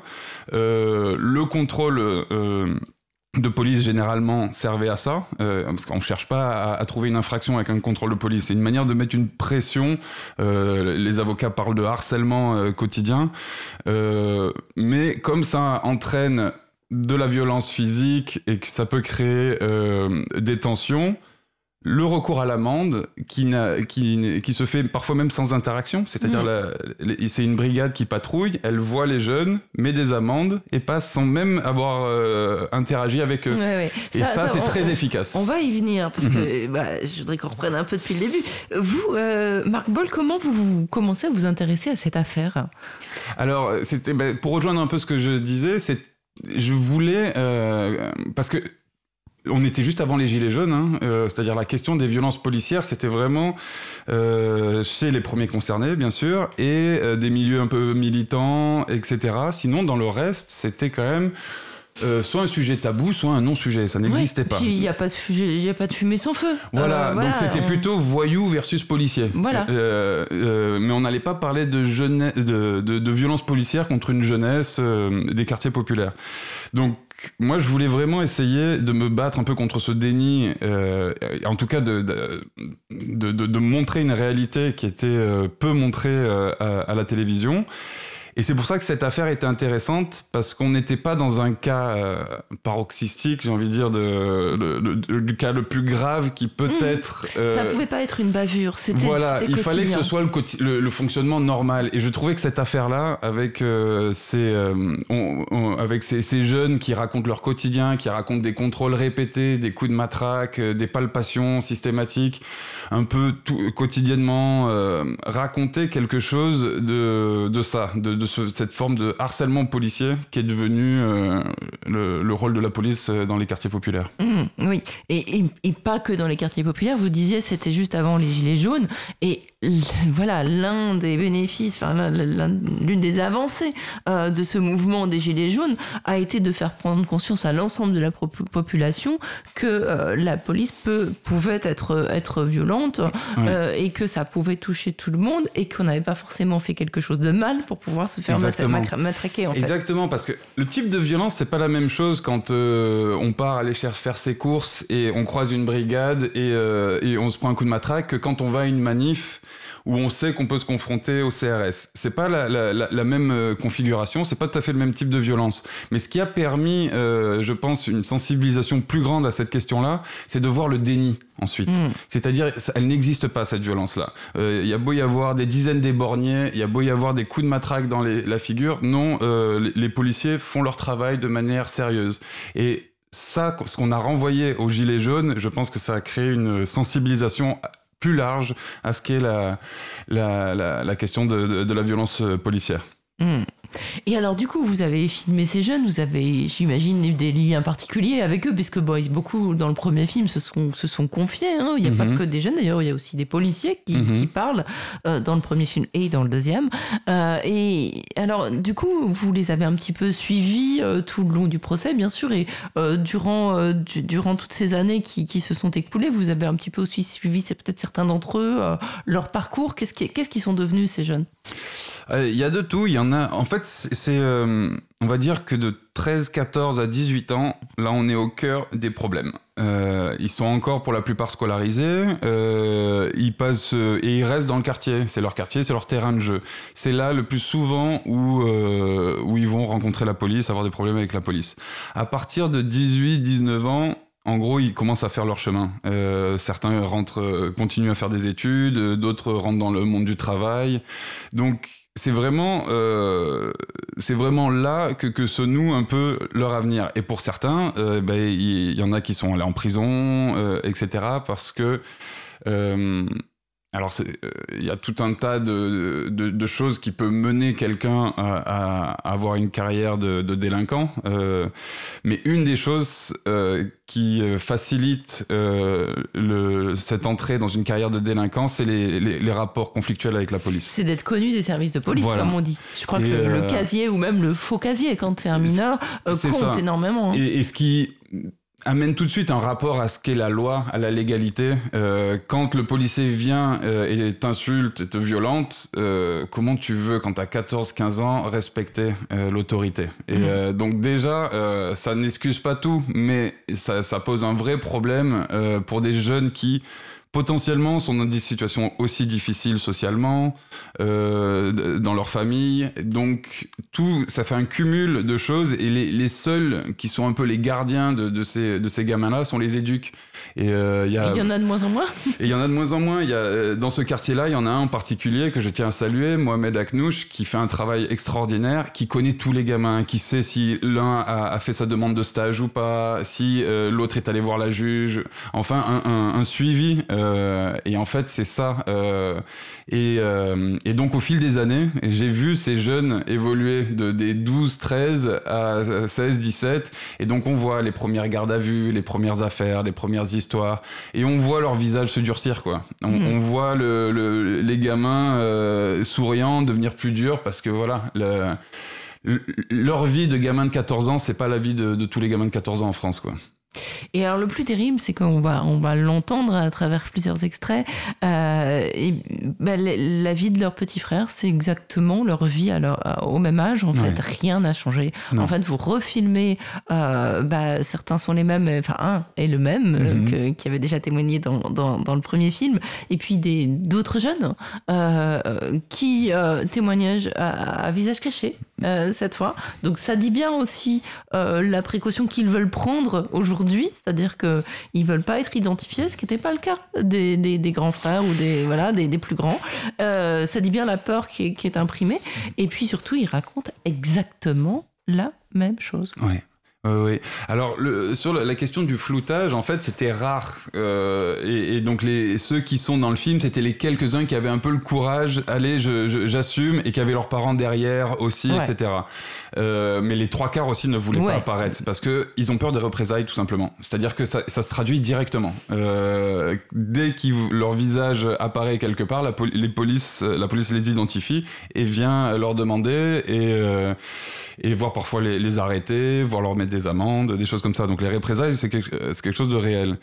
Et, euh, et, donc oui, je suis revenu quatre ans après. Je m'attendais, je m'attendais, je me suis pas dit tiens du jour au lendemain, grâce au film, grâce au procès, euh, tout a été résolu. Mais euh, mais je m'attendais pas encore une fois. À, à, la même chose. À exactement la même chose. En fait, ouais. Et, euh, et, et, pareil, ça n'a pas été choisi. On a, j'ai demandé à des jeunes de venir témoigner. Ils sont venus en, en bande et c'était, mais on en avait des dizaines, des dizaines, des dizaines. Ouais. Il fallait faire un peu le tri. Mmh. Et, oui, ils disent tous la même chose. Et tous ont des histoires. Et tous ont mmh. des histoires. Tous ont des euh, et avec ce, ce, côté complètement banalisé pour eux. Ouais. C'est-à-dire, ils sont même plus révoltés. Enfin, ils en ont marre, on le sent dans leur voix. Il y a quelque chose d'un peu. Euh, mais c'est quand même très normalisé. C'est mmh. très euh, le, le, rapport normal avec la police. On va écouter un, un extrait justement euh, où euh, les jeunes racontent la, la violence qu'ils subissent. C'est quoi là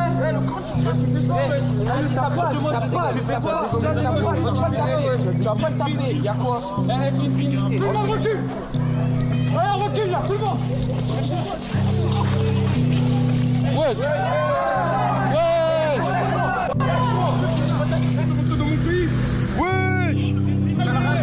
Archi mal C'est le racisme Monde d'Allah. C'est le racisme racisme Ah, on va vous suivre, nous les suivre, nous les suivre Dis, je fais quoi avec ton yash Va chercher, va Wesh. Wesh. Wesh. Au nom d'Allah, wesh. Le Coran, ça fout là. Wallah, je claire. Wallah, je faut Au nom d'Allah, faut filmer Regardez, il n'y a pas de motif. Hein. Madame, je vous jure, il n'y a aucun motif. Il faut filmer. Alors, quand tu veux on va voir les gens, tu Voilà, tu vas gens, tu on a fait quelque chose. D'abord les voisins. On a fait quelque chose. Pourquoi vous gazez Parce que il y a la police. Tu te hey, mais après. Et tu fermes ta bouche. Mais après. Et tu fermes ta police. Pourquoi vous gazez C'est quoi le problème Pourquoi vous gazez On va nettoyer. On va nettoyer le quartier un petit peu. On va le nettoyer le. On va le nettoyer.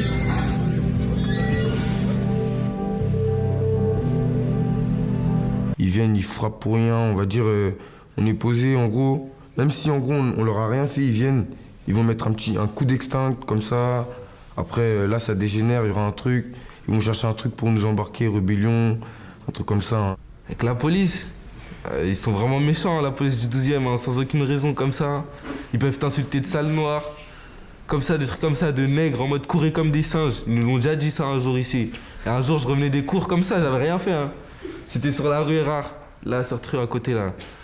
Et en gros, j'étais tout seul et mes amis, ils avaient couru parce que, en gros, euh, ils avaient couru comme ça, ils couraient, ils jouaient. Et ils m'ont frappé, comme ça. Mais je me suis défendu, mais ils m'ont frappé. Nous, tellement c'est habituel, on s'en fout en vrai un peu. Enfin, pas on s'en fout, parce que ça change quelque chose à notre vie, mais on laisse couler, on va dire. Il y a plein de moments où, quand tu vas être posé dehors, et bah, ils vont venir, euh, mais là, vraiment à, beaucoup, on va dire, euh, quatre voitures, et ils vont venir et ils vont essayer de, de faire le, même pas contrôler, hein, juste. euh, Enfin, excusez-moi pour la grossièreté, mais niquer un peu les premières personnes qui croisent, vraiment, euh, pour, on sait même pas c'est quoi leur but, vraiment juste là pour leur, nous montrer qu'en gros, c'est eux qui, qui, règnent dans le quartier, on va dire, entre guillemets. Il y a un an de là, j'étais avec. Carrément, il y en a, je crois, ils sont là. On était posés au 30 rare, on est assis. Les policiers, ils viennent. Ils viennent, ils nous contrôlent. Je sais pas, il y en a un, il y en a un dans, le- dans le tas. Il était là que il voulait, il, vou- il cherchait la merde. Sans, sans vous mentir, il cherchait la merde. Il mettait des coups de taser à mon pote. Mon pote, il lui répondait en mode euh, Pourquoi tu fais ça? On lui demandait. Il nous- il faisait- ça l'amusait. Je comprenais pas du tout. Je vois, il y en a un autre, il vient et en mode, il, me- il me tabasse, il me, il. Ils ont pris ma casquette carrément, ma sacoche, tout. Ils m'ont tout pris. Je me suis relevé, j'ai couru. Ils couraient derrière moi alors qu'ils me connaissent. J'ai couru jusqu'à dans un, dans un parking. Je me suis coffré dans un parking. J'ai attendu une heure. J'ai appelé mon pote. Carrément, il est passé. Je l'ai appelé, il est venu me chercher en trottinette. Je suis rentré chez moi. J'arrive en bas de chez moi. Je vois, ils sont encore là. J'arrive en bas de chez moi, ils sont là, ils veulent me, ils veulent me taper, me, me- m'embarquer, je sais pas que- qu'est-ce qu'ils veulent faire. En tout cas, moi, j'ai couru encore une fois. Je prends la fuite. Moi, ils me font peur, moi, en fait. Moi, à chaque fois que je les vois, mon cœur, il, bat vite. Je, je peux pas rester, je peux pas rester à côté d'eux. Ils sont venus comme ça, hein, contrôle banal, mais c'était pas un contrôle banal pour moi en tout cas. J'étais tout seul.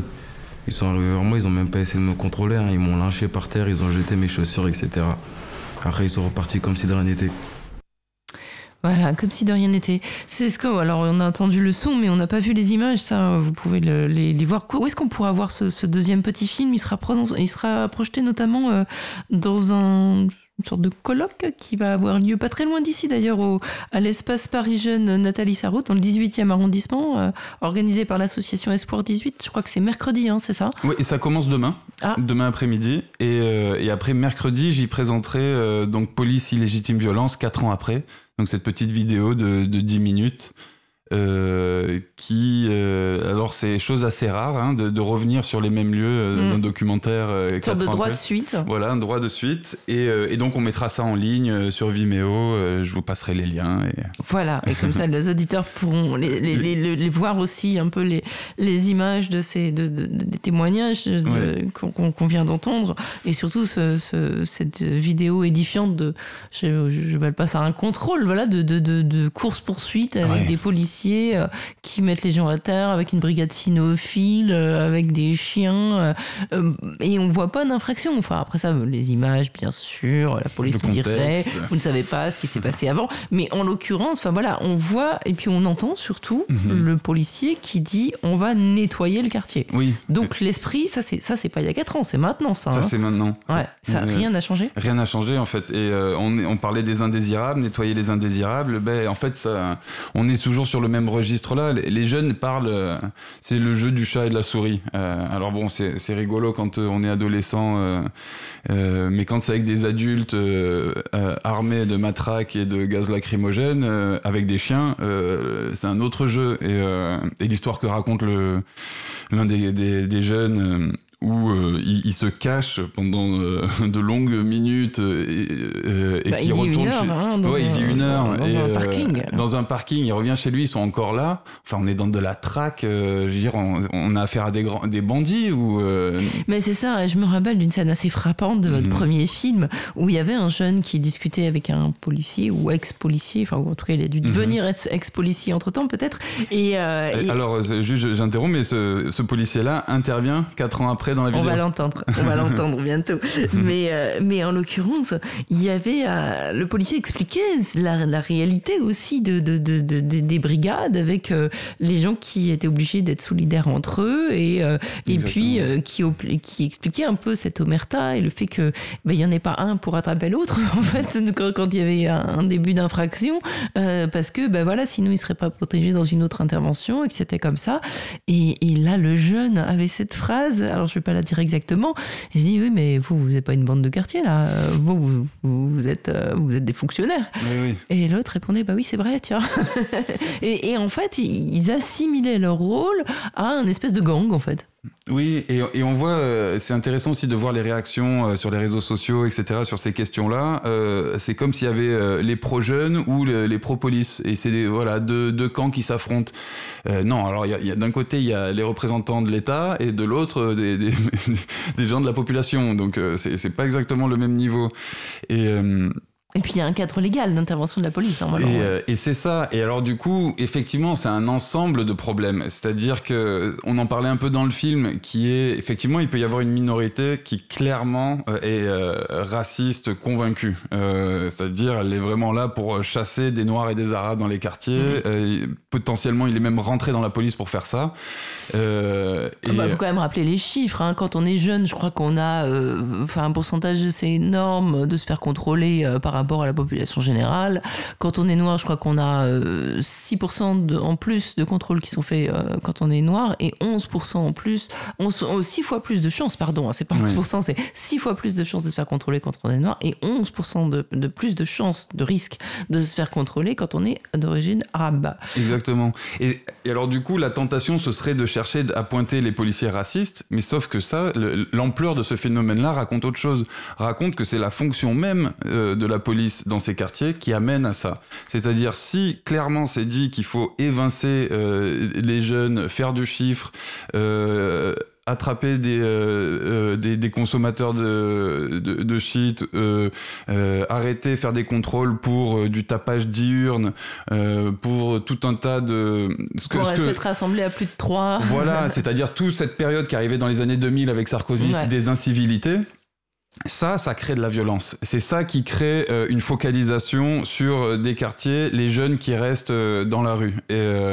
Et, donc, de fait, ça crée une forme de racisme. Et même si le policier peut avoir la meilleure volonté du monde, détester ses, collègues qui votent Front National, etc., la fonction veut qu'il va appliquer ça, qui va arrêter plus de Noirs et, d'Arabes, chercher plus de sans-papiers, chercher plus de potentiels euh, dealers de shit. Et, et donc, il y a, un, y a voilà, le- ce quartier-là du 12e est bien emblématique de ça, de, de cette folie que ça crée. Et je pense que les, les, les, les policiers, au bout d'un moment, deviennent dingues. Pas, je veux dire, de s'en prendre à des gamins de 14-15 ans, euh, si on voit les vidéos, la, la violence des interpellations, c'est complètement de disproportionné. C'est de la chasse en fait. C'est de la chasse. tabassage, Et, c'est pas- euh, et Parce que les gamins qu'on vient d'entendre là, ils disent tous euh, ils nous ont arraché nos chaussures, ils nous ont vidé nos sacs, ils nous ont humiliés, ils Ouais. nous ont tabassés.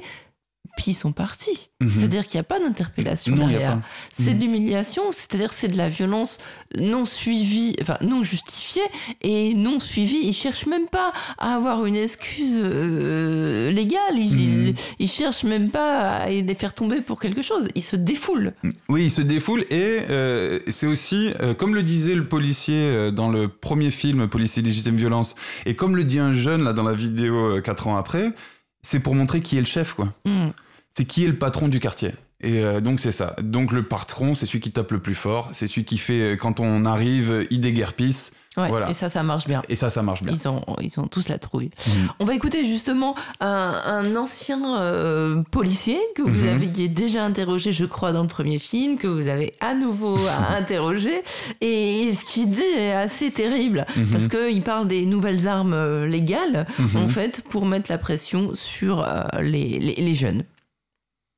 Depuis le, le tournage du, du documentaire, euh, bah, malheureusement, euh, pas grand-chose n'a changé dans le bon sens.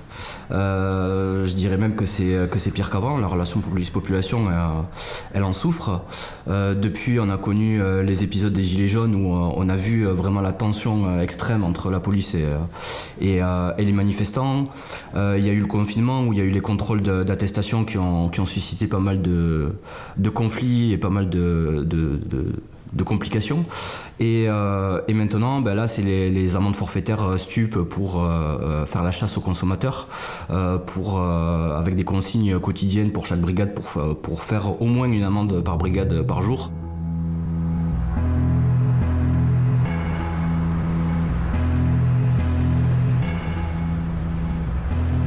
Que la, culture du résultat euh, policière est, orientée vers euh, euh, des logiques de statistiques en fait, de nombre d'interpellations, de nombre de gardes à vue, de nombre d'amendes, etc., qui elle-même derrière alimente des primes collectives annuelles que je qualifie d'indécentes, forcément, forcément ben, le, système continue.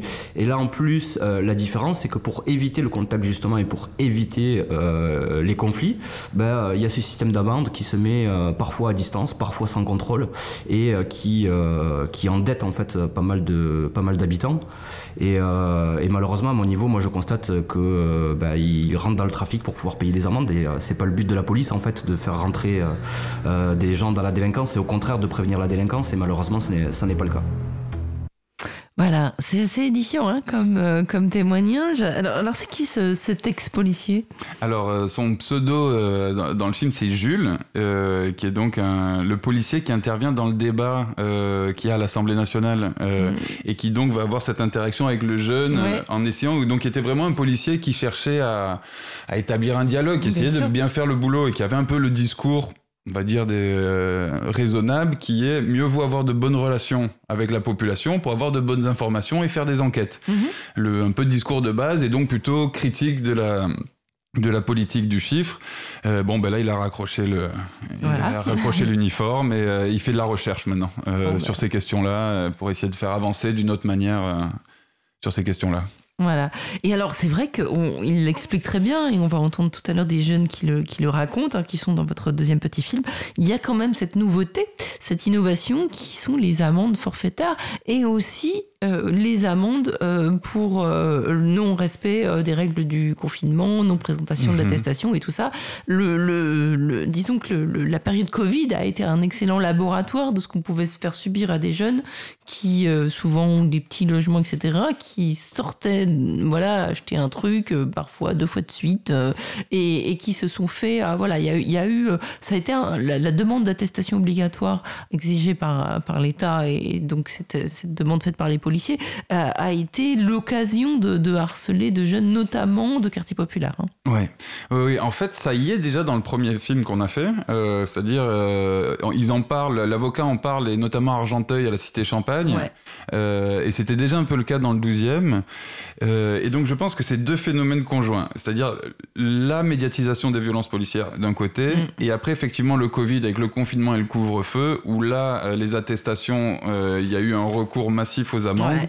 Et, ça pouvait concerner tout le monde. Les, trans- les 135 balles, on pouvait se Ouais. les prendre nous aussi. Donc du coup... C'est ça, il y a euh, un truc d'acceptation et de recours un peu massif. C'est aussi euh, dans la lutte euh, contre le- les stupes, euh, Ouais. c'est devenu un recours pour les clients, etc. Donc il y a de plus en plus, euh, et c'est un modèle qui vient des États-Unis, qui est, qui est vraiment de recourir euh, à l'amende.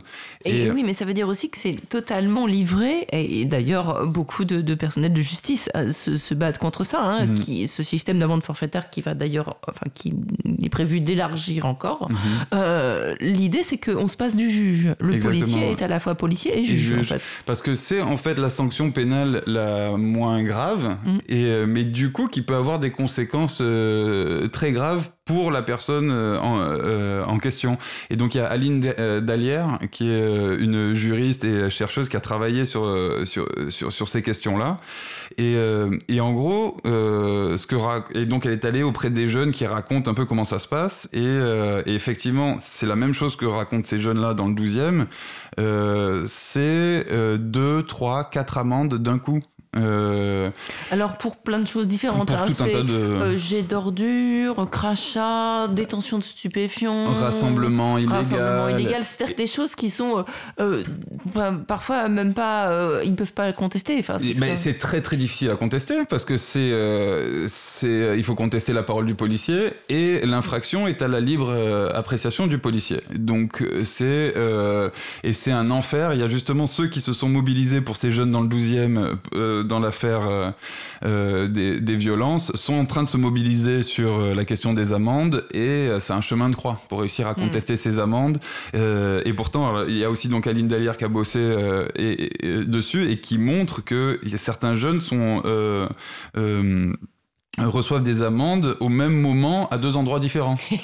donc il y a un- quand même un petit problème euh, et, euh, et donc on sent que c'est vraiment pour punir et, et ça a augmenté euh, dans le quartier du 12e suite à- à- à- au jugement, suite à la médiatisation. Donc il y a un vrai rapport de, de cause à effet entre d'accord on va moins vous contrôler physiquement mais maintenant on va vous avoir par les amendes et, euh, et, et donc c'est des amendes qui peuvent pas forcément payer.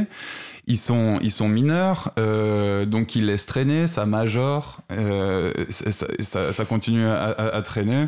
Et on va les entendre les raconter parce que vous les avez fait témoigner Exactement. dans votre deuxième film et c'est absolument édifiant. On a des gamins qui, comme le disait le policier à l'instant, euh, bah, démarrent dans la vie avec des dettes et, euh, et, et ils peuvent pas payer en fait. Bah, pour les amendes, ça c'est vrai qu'il y en a. Même moi là, euh, j'ai 30 ans et je reçois des amendes. Alors que je suis plus dehors comme il suffit qu'ils te voient ou que tu te prends la tête une fois avec eux, qu'ils ont retenu ton nom, ton prénom et ton adresse. Tant que ces policiers seront là, bah t'es fiché. Même si t'es pas dans le quartier, ils vont dire, que- c'est toi. Et il n'y a pas de preuve pour dire ah non, c'était pas moi. C'est ta parole contre la leur. Et donc c'est pour ça souvent on veut pas veut pas aller euh, porter plainte contre la police ou faire quelque chose parce que dans tous les cas on se dit qu'on aura tort. On va dire maintenant, quand je les vois, j'hésite pas, je prends directement la fuite par peur des amendes euh, qui me frappent, etc. Et on va dire là, pendant euh, le confinement, j'ai dû prendre, on va dire, 3-4 000 euros d'amende, facilement. Gratuitement en plus. Les amendes, la plupart du temps, c'est pour des choses comme des détritus. Pendant le confinement, c'était euh, le regroupement. Et la plupart du temps, là, avec, comme il n'y a plus de confinement, ils nous mettent des amendes pour tout et n'importe quoi. Vraiment tout et n'importe quoi. Détritus, crachats, n'importe. Tout ce qu'ils peuvent mettre, ils vont te le mettre en gros. Et ben voilà. Après, à force, les amendes, après, le, prix il augmente, etc. Et voilà. Maintenant, ça fait des sommes astronomiques euh, d'amendes qu'on leur doit à l'État. Si tu es là toute la journée, par exemple, si tu passes, si tu attrapes trois fois, tu auras trois amendes dans la journée. Et après, tu les reçois.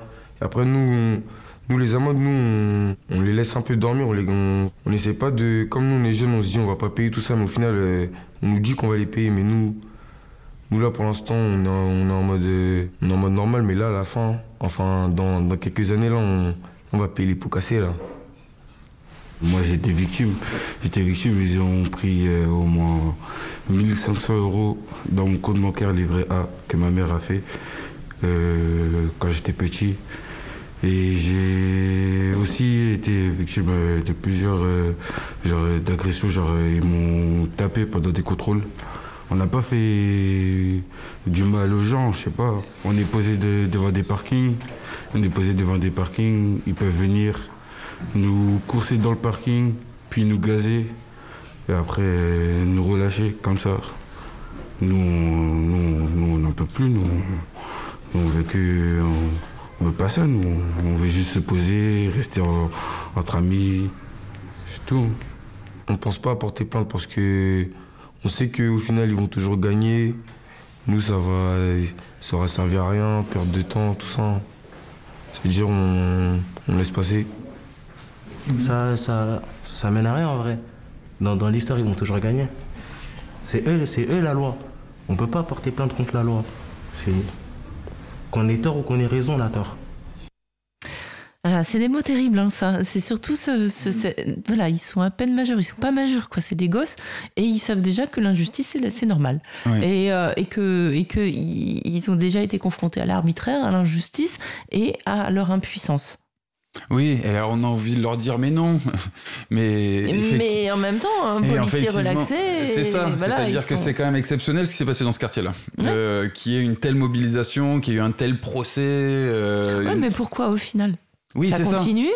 Euh, Et c'est ça, donc c'est, on a envie de leur dire, mais en même temps, qu'est-ce que, comment leur dire qu'ils ont tort alors que quatre ans après, on revient et, euh, et voilà ce qu'ils racontent. Mm. Euh, des violences, des amendes, donc...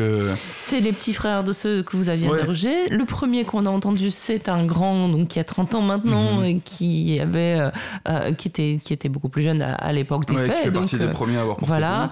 Et, et, et, et ça continue à le suivre. À Ouais. 30 balais, même s'il n'est pas là, on lui envoie des amendes. Alors, je- peut-être la chose qui a changé, euh, c'est que là, dans les termes qu'ils utilisent, ils disent je suis victime. Il y a un truc de. Il y en a de un qui le ouais, dit, qui ouais. dit je suis victime. Je sais pas si ça se disait si facilement avant. Euh, Il y a un truc d'assumer euh, le fait de non, mais en fait, c'est quand même pas normal. Et donc, même si ils sont, ils banalisent ça, ils sont habitués à ça, il y a un truc de. En fait, c'est voilà, c'est pas normal quand même. Mhm. Il y a un truc, on est victime d'un truc qui n'est pas normal.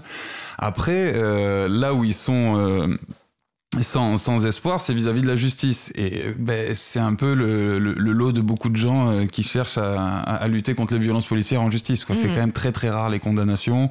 Euh, Il y a l'affaire Adama Traoré, je sais plus depuis combien, ça doit faire à peu près le même. euh, c'est à peu près à la même époque, hein, donc euh, Ouais. on est, euh, ça fait quatre ans qu'ils sont en train de lutter. euh, euh, plus de 4 ans maintenant. Euh, et c'est des affaires longues. Et effectivement, là, on- encore quand eux, ils portent plainte dans le 12e, on parle de, de- des jeunes euh, d'il y a 4 ans, voire même plus, parce qu'en fait, les faits remontaient à 2014. Mais entre-temps, chaque nouvelle génération, c'est des nouveaux faits, etc. Mhm, Donc, ouais. c'est difficile de leur donner tort quand ils disent que tout ça, ça sert à rien et que de toute façon, le- la police a toujours raison. euh, C'est eux la loi, c'est eux qui décident. C'est un triste constat, mais c'est ce qu'ils vivent en tout cas. C'est ce qu'ils vivent et c'est ce que vivent beaucoup de gens. J'ai ça en tête puisque Mm. c'est demain à, à, à 13h30 à, à la cour d'appel de, de, de Paris, euh, l'île de la Cité. Il y a euh, le procès en appel de deux personnes qui sont deux victimes de tirs policiers à Astin, euh, Mhm. deux survivants. Euh, L'un a pris, je crois, sept balles, a été laissé pour mort. L'autre, la femme qui était à l'arrière de la voiture, a pris une balle dans le dos qui lui a éclaté la rate et j'en passe beaucoup. Euh, voilà, deux survivants qui, en fait, c'est leur procès en appel pour condamnation. Enfin, ils ont été condamnés, le- l'homme a été condamné pour refus d'obtempérer. Alors que si on se rappelle de l'affaire, les policiers ont tiré, ils étaient en civil, ils n'ont pas été identifiés comme policiers. Mhm. Euh, les, les deux passagers de la voiture, un couple hein, qui rentrait du restaurant, qui n'avait rien à se reprocher, euh, et a, a- a fui parce qu'il a pensé être agressé, enfin a fui, a redémarré parce que pensant euh, être agressé par une Mhm. bande de truands. En fait, c'était des policiers. Mhm. Et les policiers, en fait, ont fait condamner le garçon, euh, l'homme, pour, euh, pour fuite d'obtempérer. Il a passé euh, euh, quelques semaines, presque un mois en prison, sortant de l'hôpital avec des risques de surinfection, enfin des, des Ouais. choses folles. Et en fait, c'est eux qui doivent se défendre en appel. Et bah voilà, on ne sait pas si les policiers ont été condamnés ou pas. Non, toujours pas. Il y a peut-être même pas eu de, d'action de justice encore contre eux, quoi. Et donc cette inversion, Ouais. c'est, c'est dingue et c'est partout. Voilà, je le dis parce que c'est demain et que si vous voulez vous rendre sur l'île de la Cité, c'est une audience publique et c'est très important de soutenir ces gens. Voilà. Oui. Et, et effectivement, c'est le côté de l'inversion de, de- de- de- du point de vue, c'est-à-dire, euh, euh, c'était dans l'affaire Wissam El Yamni, enfin dans tous, euh, l'affaire Adama Traoré, etc. C'est, euh, on sort le CV, le, Voilà. le, le- le- le- on, on cherche tout de suite s'il y a un casier judiciaire Absolument. ou pas, ce qui justifierait ou non la violence. Euh, non, ben, non. Mais de toute façon, en l'occurrence, on n'est on n'est pas, enfin, le, le casier judiciaire, euh, à partir du moment où euh, les, les faits euh, ont été euh, Oui, c'est ça. sanctionnés, euh, ça n'a plus lieu euh, de, de justifier quoi que ce soit. Mais, mais dans les faits, c'est toujours le ça. cas. ouais. Et, et donc, mais après, c'est une bataille qui se joue dans les, dans les tribunaux ou qui est très difficile à gagner parce que c'est très difficile d'aller contre quelqu'un qui est dépositaire quand même de, de l'autorité publique. Euh, mais c'est aussi une bataille médiatique en fait. Ouais. Et euh, je pense que beaucoup de ces procès-là euh, permettent au moins ça, euh, permettent d'amener ça euh, sur dans le débat public. Euh, encore une fois, hein, nous, euh, le, le film est sorti il y a 4 ans. Euh, c'est je crois que ça n'avait pas été traité quasiment à la télévision. Euh, la question des violences policières Ouais, en général. ouais, ouais. Il y a eu des films, hein, il y a eu la haine. euh, Dans le rap, euh, il y a des, des milliers de morceaux qui ont été faits sur la question. Mais un, un documentaire qui traite euh, de cette question-là à la télé, ça n'avait pas été fait. Je pense maintenant, depuis, on a eu une succession. Bien sûr. C'est-à-dire que euh, à la fois aussi les, les gilets jaunes, mais euh, toutes ces affaires, euh, tous ces procès, même si ça donne des non-lieux, euh, quand même, ça pose sur la place publique qu'il y a un problème. Euh, et je pense que ça devient de plus en plus dur de le nier. Ils s'en privent pas quand même. Oui, ils euh, s'en privent pas. Darmanin, Macron Oui, et autres. hein. c'est ça. Euh, ils ne s'en privent pas. Mais, euh, mais, mais n'empêche, enfin voilà, c'est même des mots interdits. Ça devient Mm. quasiment un clivage de société. Il y a Mhm. ceux qui disent que ça existe et ceux qui disent que ça n'existe pas. Il y a ceux pour qui la Terre est plate et il y a ceux pour qui Oui. elle n'est pas plate. Enfin, c'est un peu ça hein, en, vrai- en Oui. réalité. Mais c'est-à-dire qu'une vérité alternative, comme dirait l'autre, devient une enfin, voilà, quelque chose de défendable. Et euh, c'est fou. hein. Et pour moi, il y avait juste en fait dans ce dans cette envie de, de retourner sur place, et c'est euh, peut-être de prendre moins de précautions que, comparé au doc euh, qu'on avait fait pour la télévision, où l'idée c'était d'essayer d'être euh, de donner la parole un peu à tout le monde, d'avoir un peu toutes les facettes du phénomène, les habitants, les, les associations, les avocats, les jeunes, et d'essayer de, de voir le, le, le phénomène un peu par tous les angles.